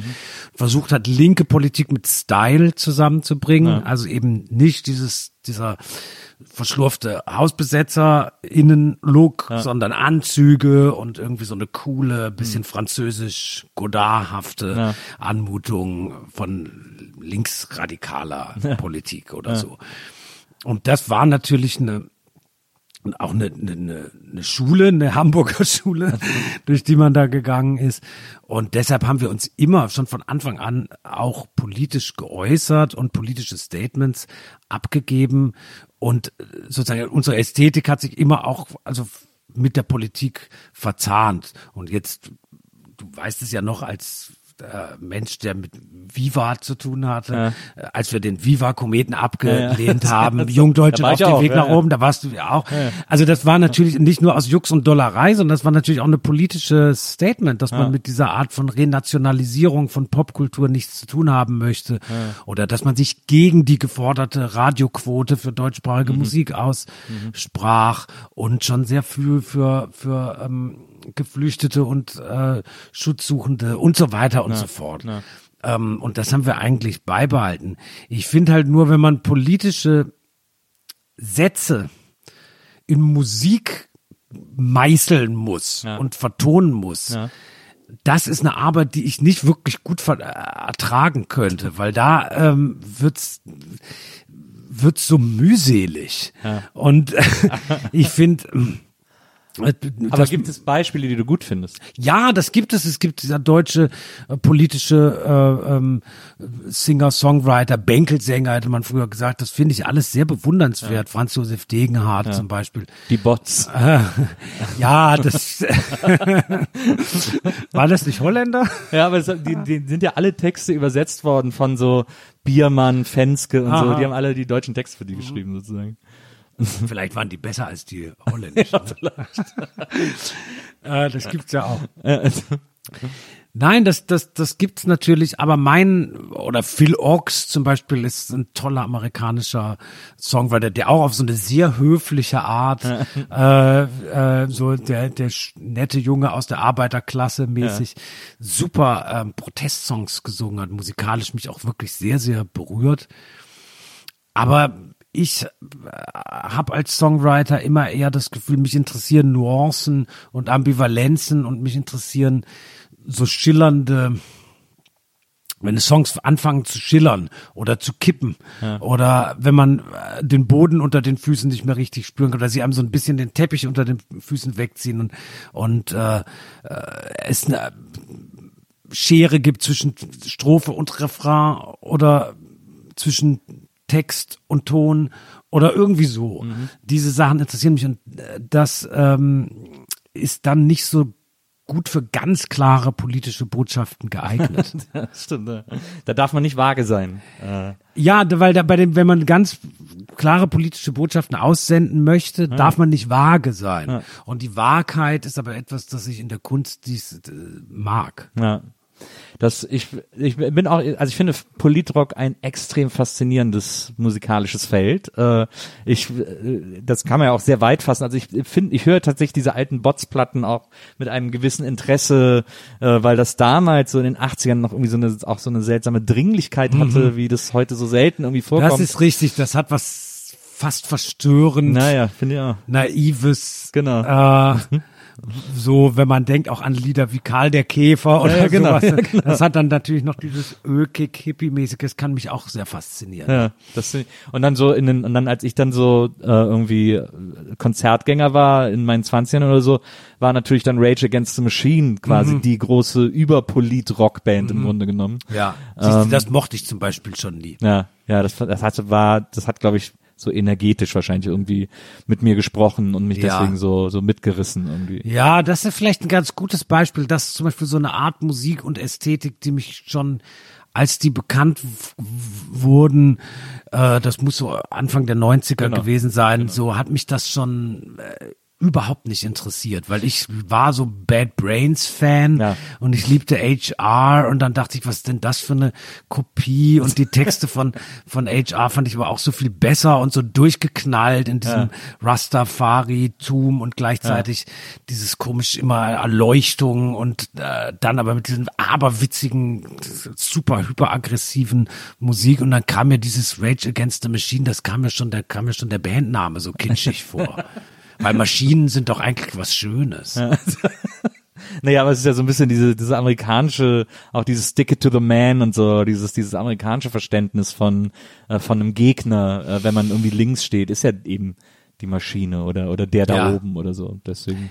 Ja, ja, aber das zeigt natürlich auch, wie, also das ist natürlich alles ein bisschen aus sehr dünnen Brettern gebohrt. Ja, ja, na klar, So. ja, ja. Und das ist auch ein bisschen das, das Problem. Und ich fand eben immer, das ist wirklich ein gutes Beispiel, sowas wie, äh, wie Bad Brains, das ist so durchgeknallt und das ist sozusagen politisch schon aus seiner Form heraus und so.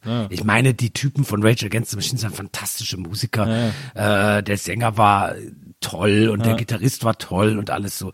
Das war einfach auch nicht so ganz mein Geschmack, wenn ich dieses Crossover, äh, Metal-artige Zeug, das, das stand ich nie so drauf.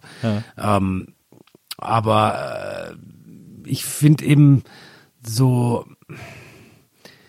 da fehlt mir so ein bisschen die, der Glaube daran, dass man als Hörerin oder Hörer mit seiner Fantasie und seiner Gegenwelt, die man so im Kopf hat, mit der Musik äh, zusammen irgendeine Art von widerständigem Denken bauen kann, ohne dass man so eine so, ein, so eine Bauanleitung hat. Ja. Ja, ja, klar, na Das klar. meine ich mit akademisch. Ja, ja. Und das ist so ein Akademismus, das ist so ein bisschen wie in der französischen Kunst des, des, des ähm, ausgehenden 19.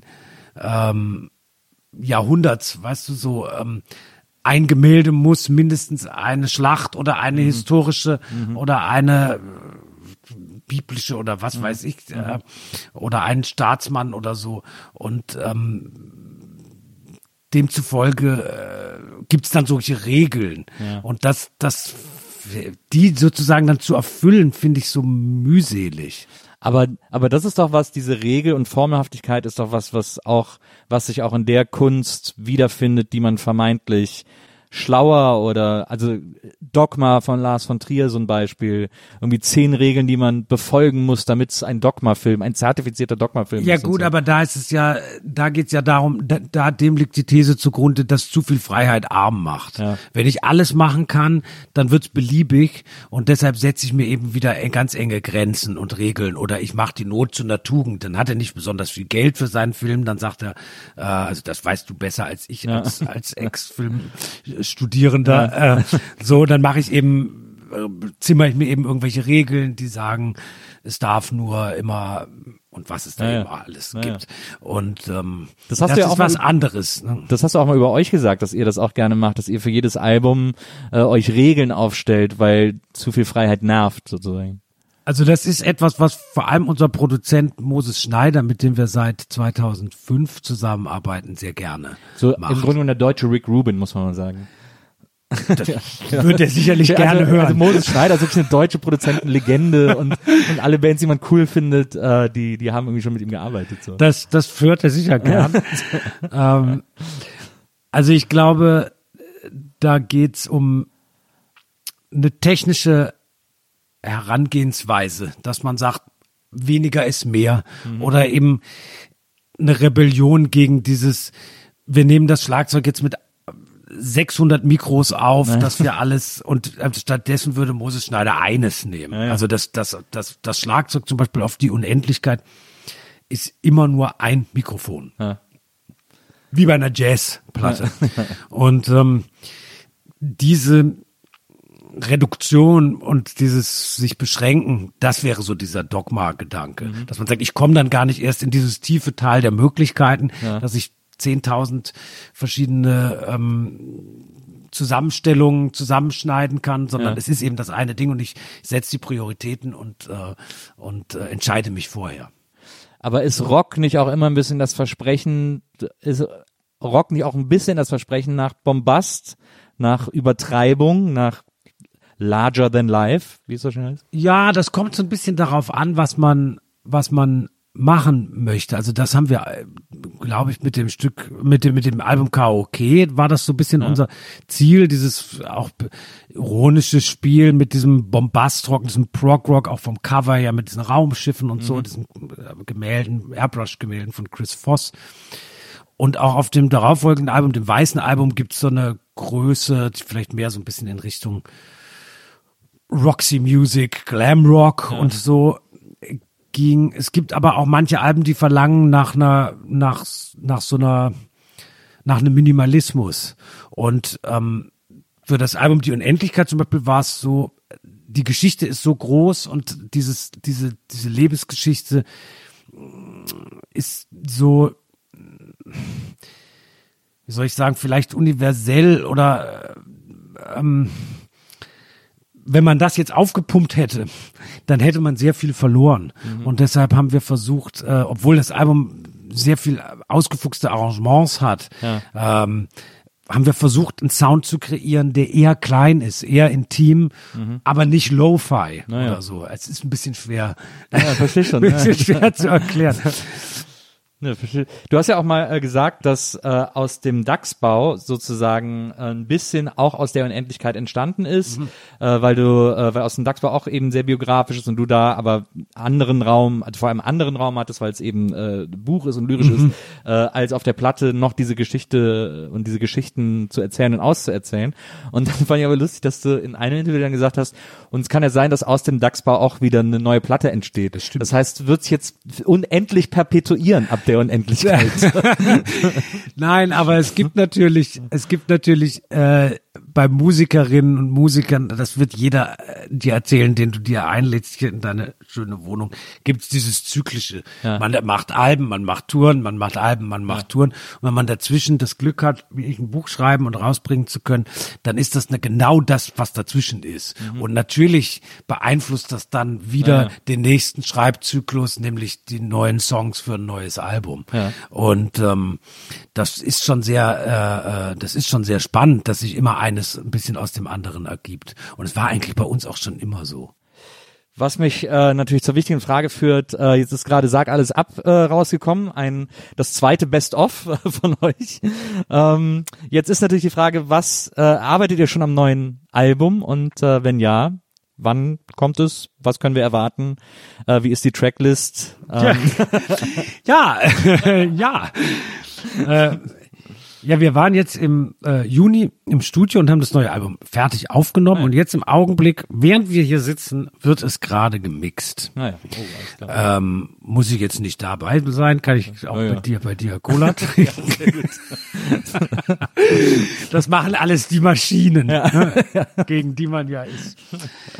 Und ähm, und äh, dann soll es voraussichtlich nächstes Jahr rauskommen. Das hat jetzt natürlich sehr viel äh, einen hohen spekulativen äh, Gehalt wegen äh, Corona. gekoppelt ist und das Genau. Ganze unklar ist und so. Das liegt jetzt natürlich so ein bisschen an diesem Virus und wie wird sich die allgemeine Lage für Konzertveranstalter, Bands, Clubs und so weiter verändern. Und natürlich ein Album, das nicht an eine Tour gekoppelt ist, man kann das ganz offen sagen, ist ein bisschen verschenkt, weil Touren das sind, mit dem Musikerinnen und Musiker heutzutage Ihr Geld verdienen. ihr Geld verdienen. Ähm, mit Alben verdient man so gut wie nichts und ähm, dann wäre es verschenkt, wenn man nicht touren kann, ein Album herauszubringen. Dann gibt es so verschiedene Szenarien. Wie wird das, wie wird das dann rausgebracht? Wann wird man wieder touren können und so? Aber es ist natürlich alles Spekulation. Ja. Künstler machen ja heutzutage super selten nur noch Alben, ne, sondern bringen einfach einzelne Tracks raus oder viel- viele junge Künstler. Stimmt. Äh, diese diese diese kulturgeschichtliche Idee vom Album geht, ist irgendwie so verschütt gegangen im in der Idee des Streamings, das quasi permanent verfügbar ist und so. Das stimmt. Äh, und auch so ausgehend davon, dass viele dann auf auf Soundcloud zum Beispiel mit Accounts anfangen, die Mhm. ja quasi gar keine Alben anlegen und so. Ähm, glaubst du, dass ihr, dass für euch immer das Album die Ausdrucksform bleiben wird oder ähm, Also ich finde das eine sehr gute Frage, ähm, weil ich glaube schon, dass die Maßeinheit für, für Musik jedenfalls für mich immer der Song ist. Und zwar der Song, der mich zu Tränen rührt oder so wie du es beschrieben hast oder mich irgendwie auf eine positive Art in Wallung bringt oder zornig macht oder zu dem ich knutschen möchte oder tanzen oder so. Und oder am besten alles gleichzeitig? oder am besten alles gleichzeitig. ähm, so wie in der Jukebox. So, deshalb kann ich das gut verstehen, dass dass sich das Format wieder hin zu diesen einzelnen Songs gewandelt hat. Wir haben halt das Luxus, den Luxus, Alben machen zu können. Und ich muss sagen, ich genieße es sehr, ein Album so zu schreiben und in einem Arbeitszyklus zu äh, verfassen, der so ein bisschen einem Roman oder einem Film oder ein Film ist natürlich noch viel, viel aufwendiger, aber gleicht, wo man sagt, man beschäftigt sich mit diesem Drehbuch oder diesem Liederzyklus oder diesem Erzählplot oder so über eine Zeit und arbeitet daran. Und äh, ich, ich finde das sehr, sehr schön und ähm, äh, für uns wahrscheinlich ist es so das, das richtige Format. Ähm, aber ich kann mir auch vorstellen, einzelne Songs rauszubringen und einfach so äh, zu veröffentlichen. Also ich finde das nicht, finde es überhaupt nicht verkehrt oder ehrenrührig ja. oder so, weil ein Song kann manchmal, da kann manchmal mehr drin sein als in einem ganzen Album. Und äh, deshalb würde ich jetzt nicht sagen, dass das eine besser oder das andere schlechter ist. Was, was man merkt durch dieses Streaming und Soundclouds und sowas ist, dass Leute dazu neigen, nicht mehr fertig zu werden. Ja. Man hat das bei Kanye, äh, wie heißt der Kanye oder Kanye? Ja, ich sage immer Kanye. Kanye West ja. zum Beispiel, der sagt dieses wirklich fantastische Pablo-Album, wo es dann immer weitergeht ja, und so. Ja. Das ist etwas, das ich nicht gut nachvollziehen kann, weil ich möchte immer gern fertig werden. Aber, also aber für mich ist es schön, einen Schlussstrich ziehen zu können. Das hat ja auch Steve Jobs gesagt. Er hat gesagt, Künstler werden fertig. Ähm, aber das ist, ist etwas, was, mir, was ich immer mit Prince habe.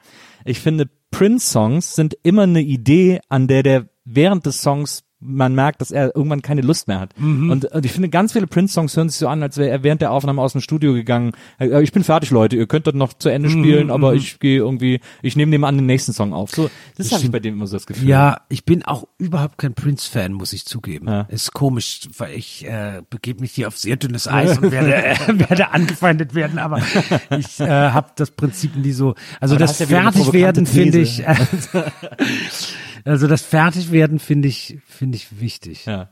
Oder eben es bleibt definitiv unvollendet. Das gibt es natürlich auch. Das wäre so dieses Guided by Voices Prinzip. Ja. Stück bricht ja. ab und da wird aber auch nie wieder was dran gemacht. Ja, das stimmt.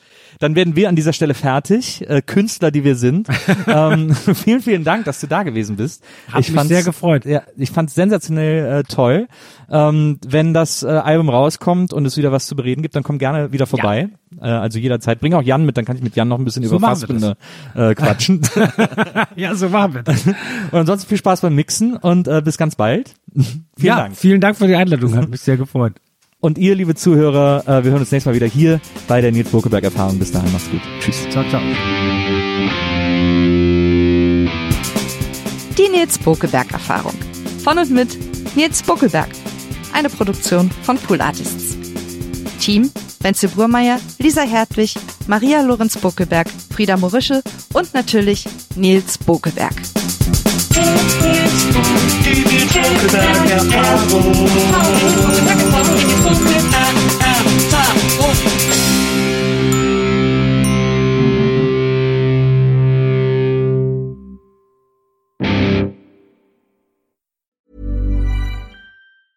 Mom deserves the best, and there's no better place to shop for Mother's Day than Whole Foods Market. They're your destination for unbeatable savings, from premium gifts to show-stopping flowers and irresistible desserts. Start by saving 33% with Prime on all body care and candles. Then get a 15-stem bunch of tulips for just $9.99 each with Prime. Round out Mom's menu with festive rosé, irresistible berry chantilly cake, and more special treats. Come celebrate Mother's Day at Whole Foods Market. Hey, it's Paige DeSorbo from Giggly Squad. High quality fashion without the price tag. Say hello to Quince.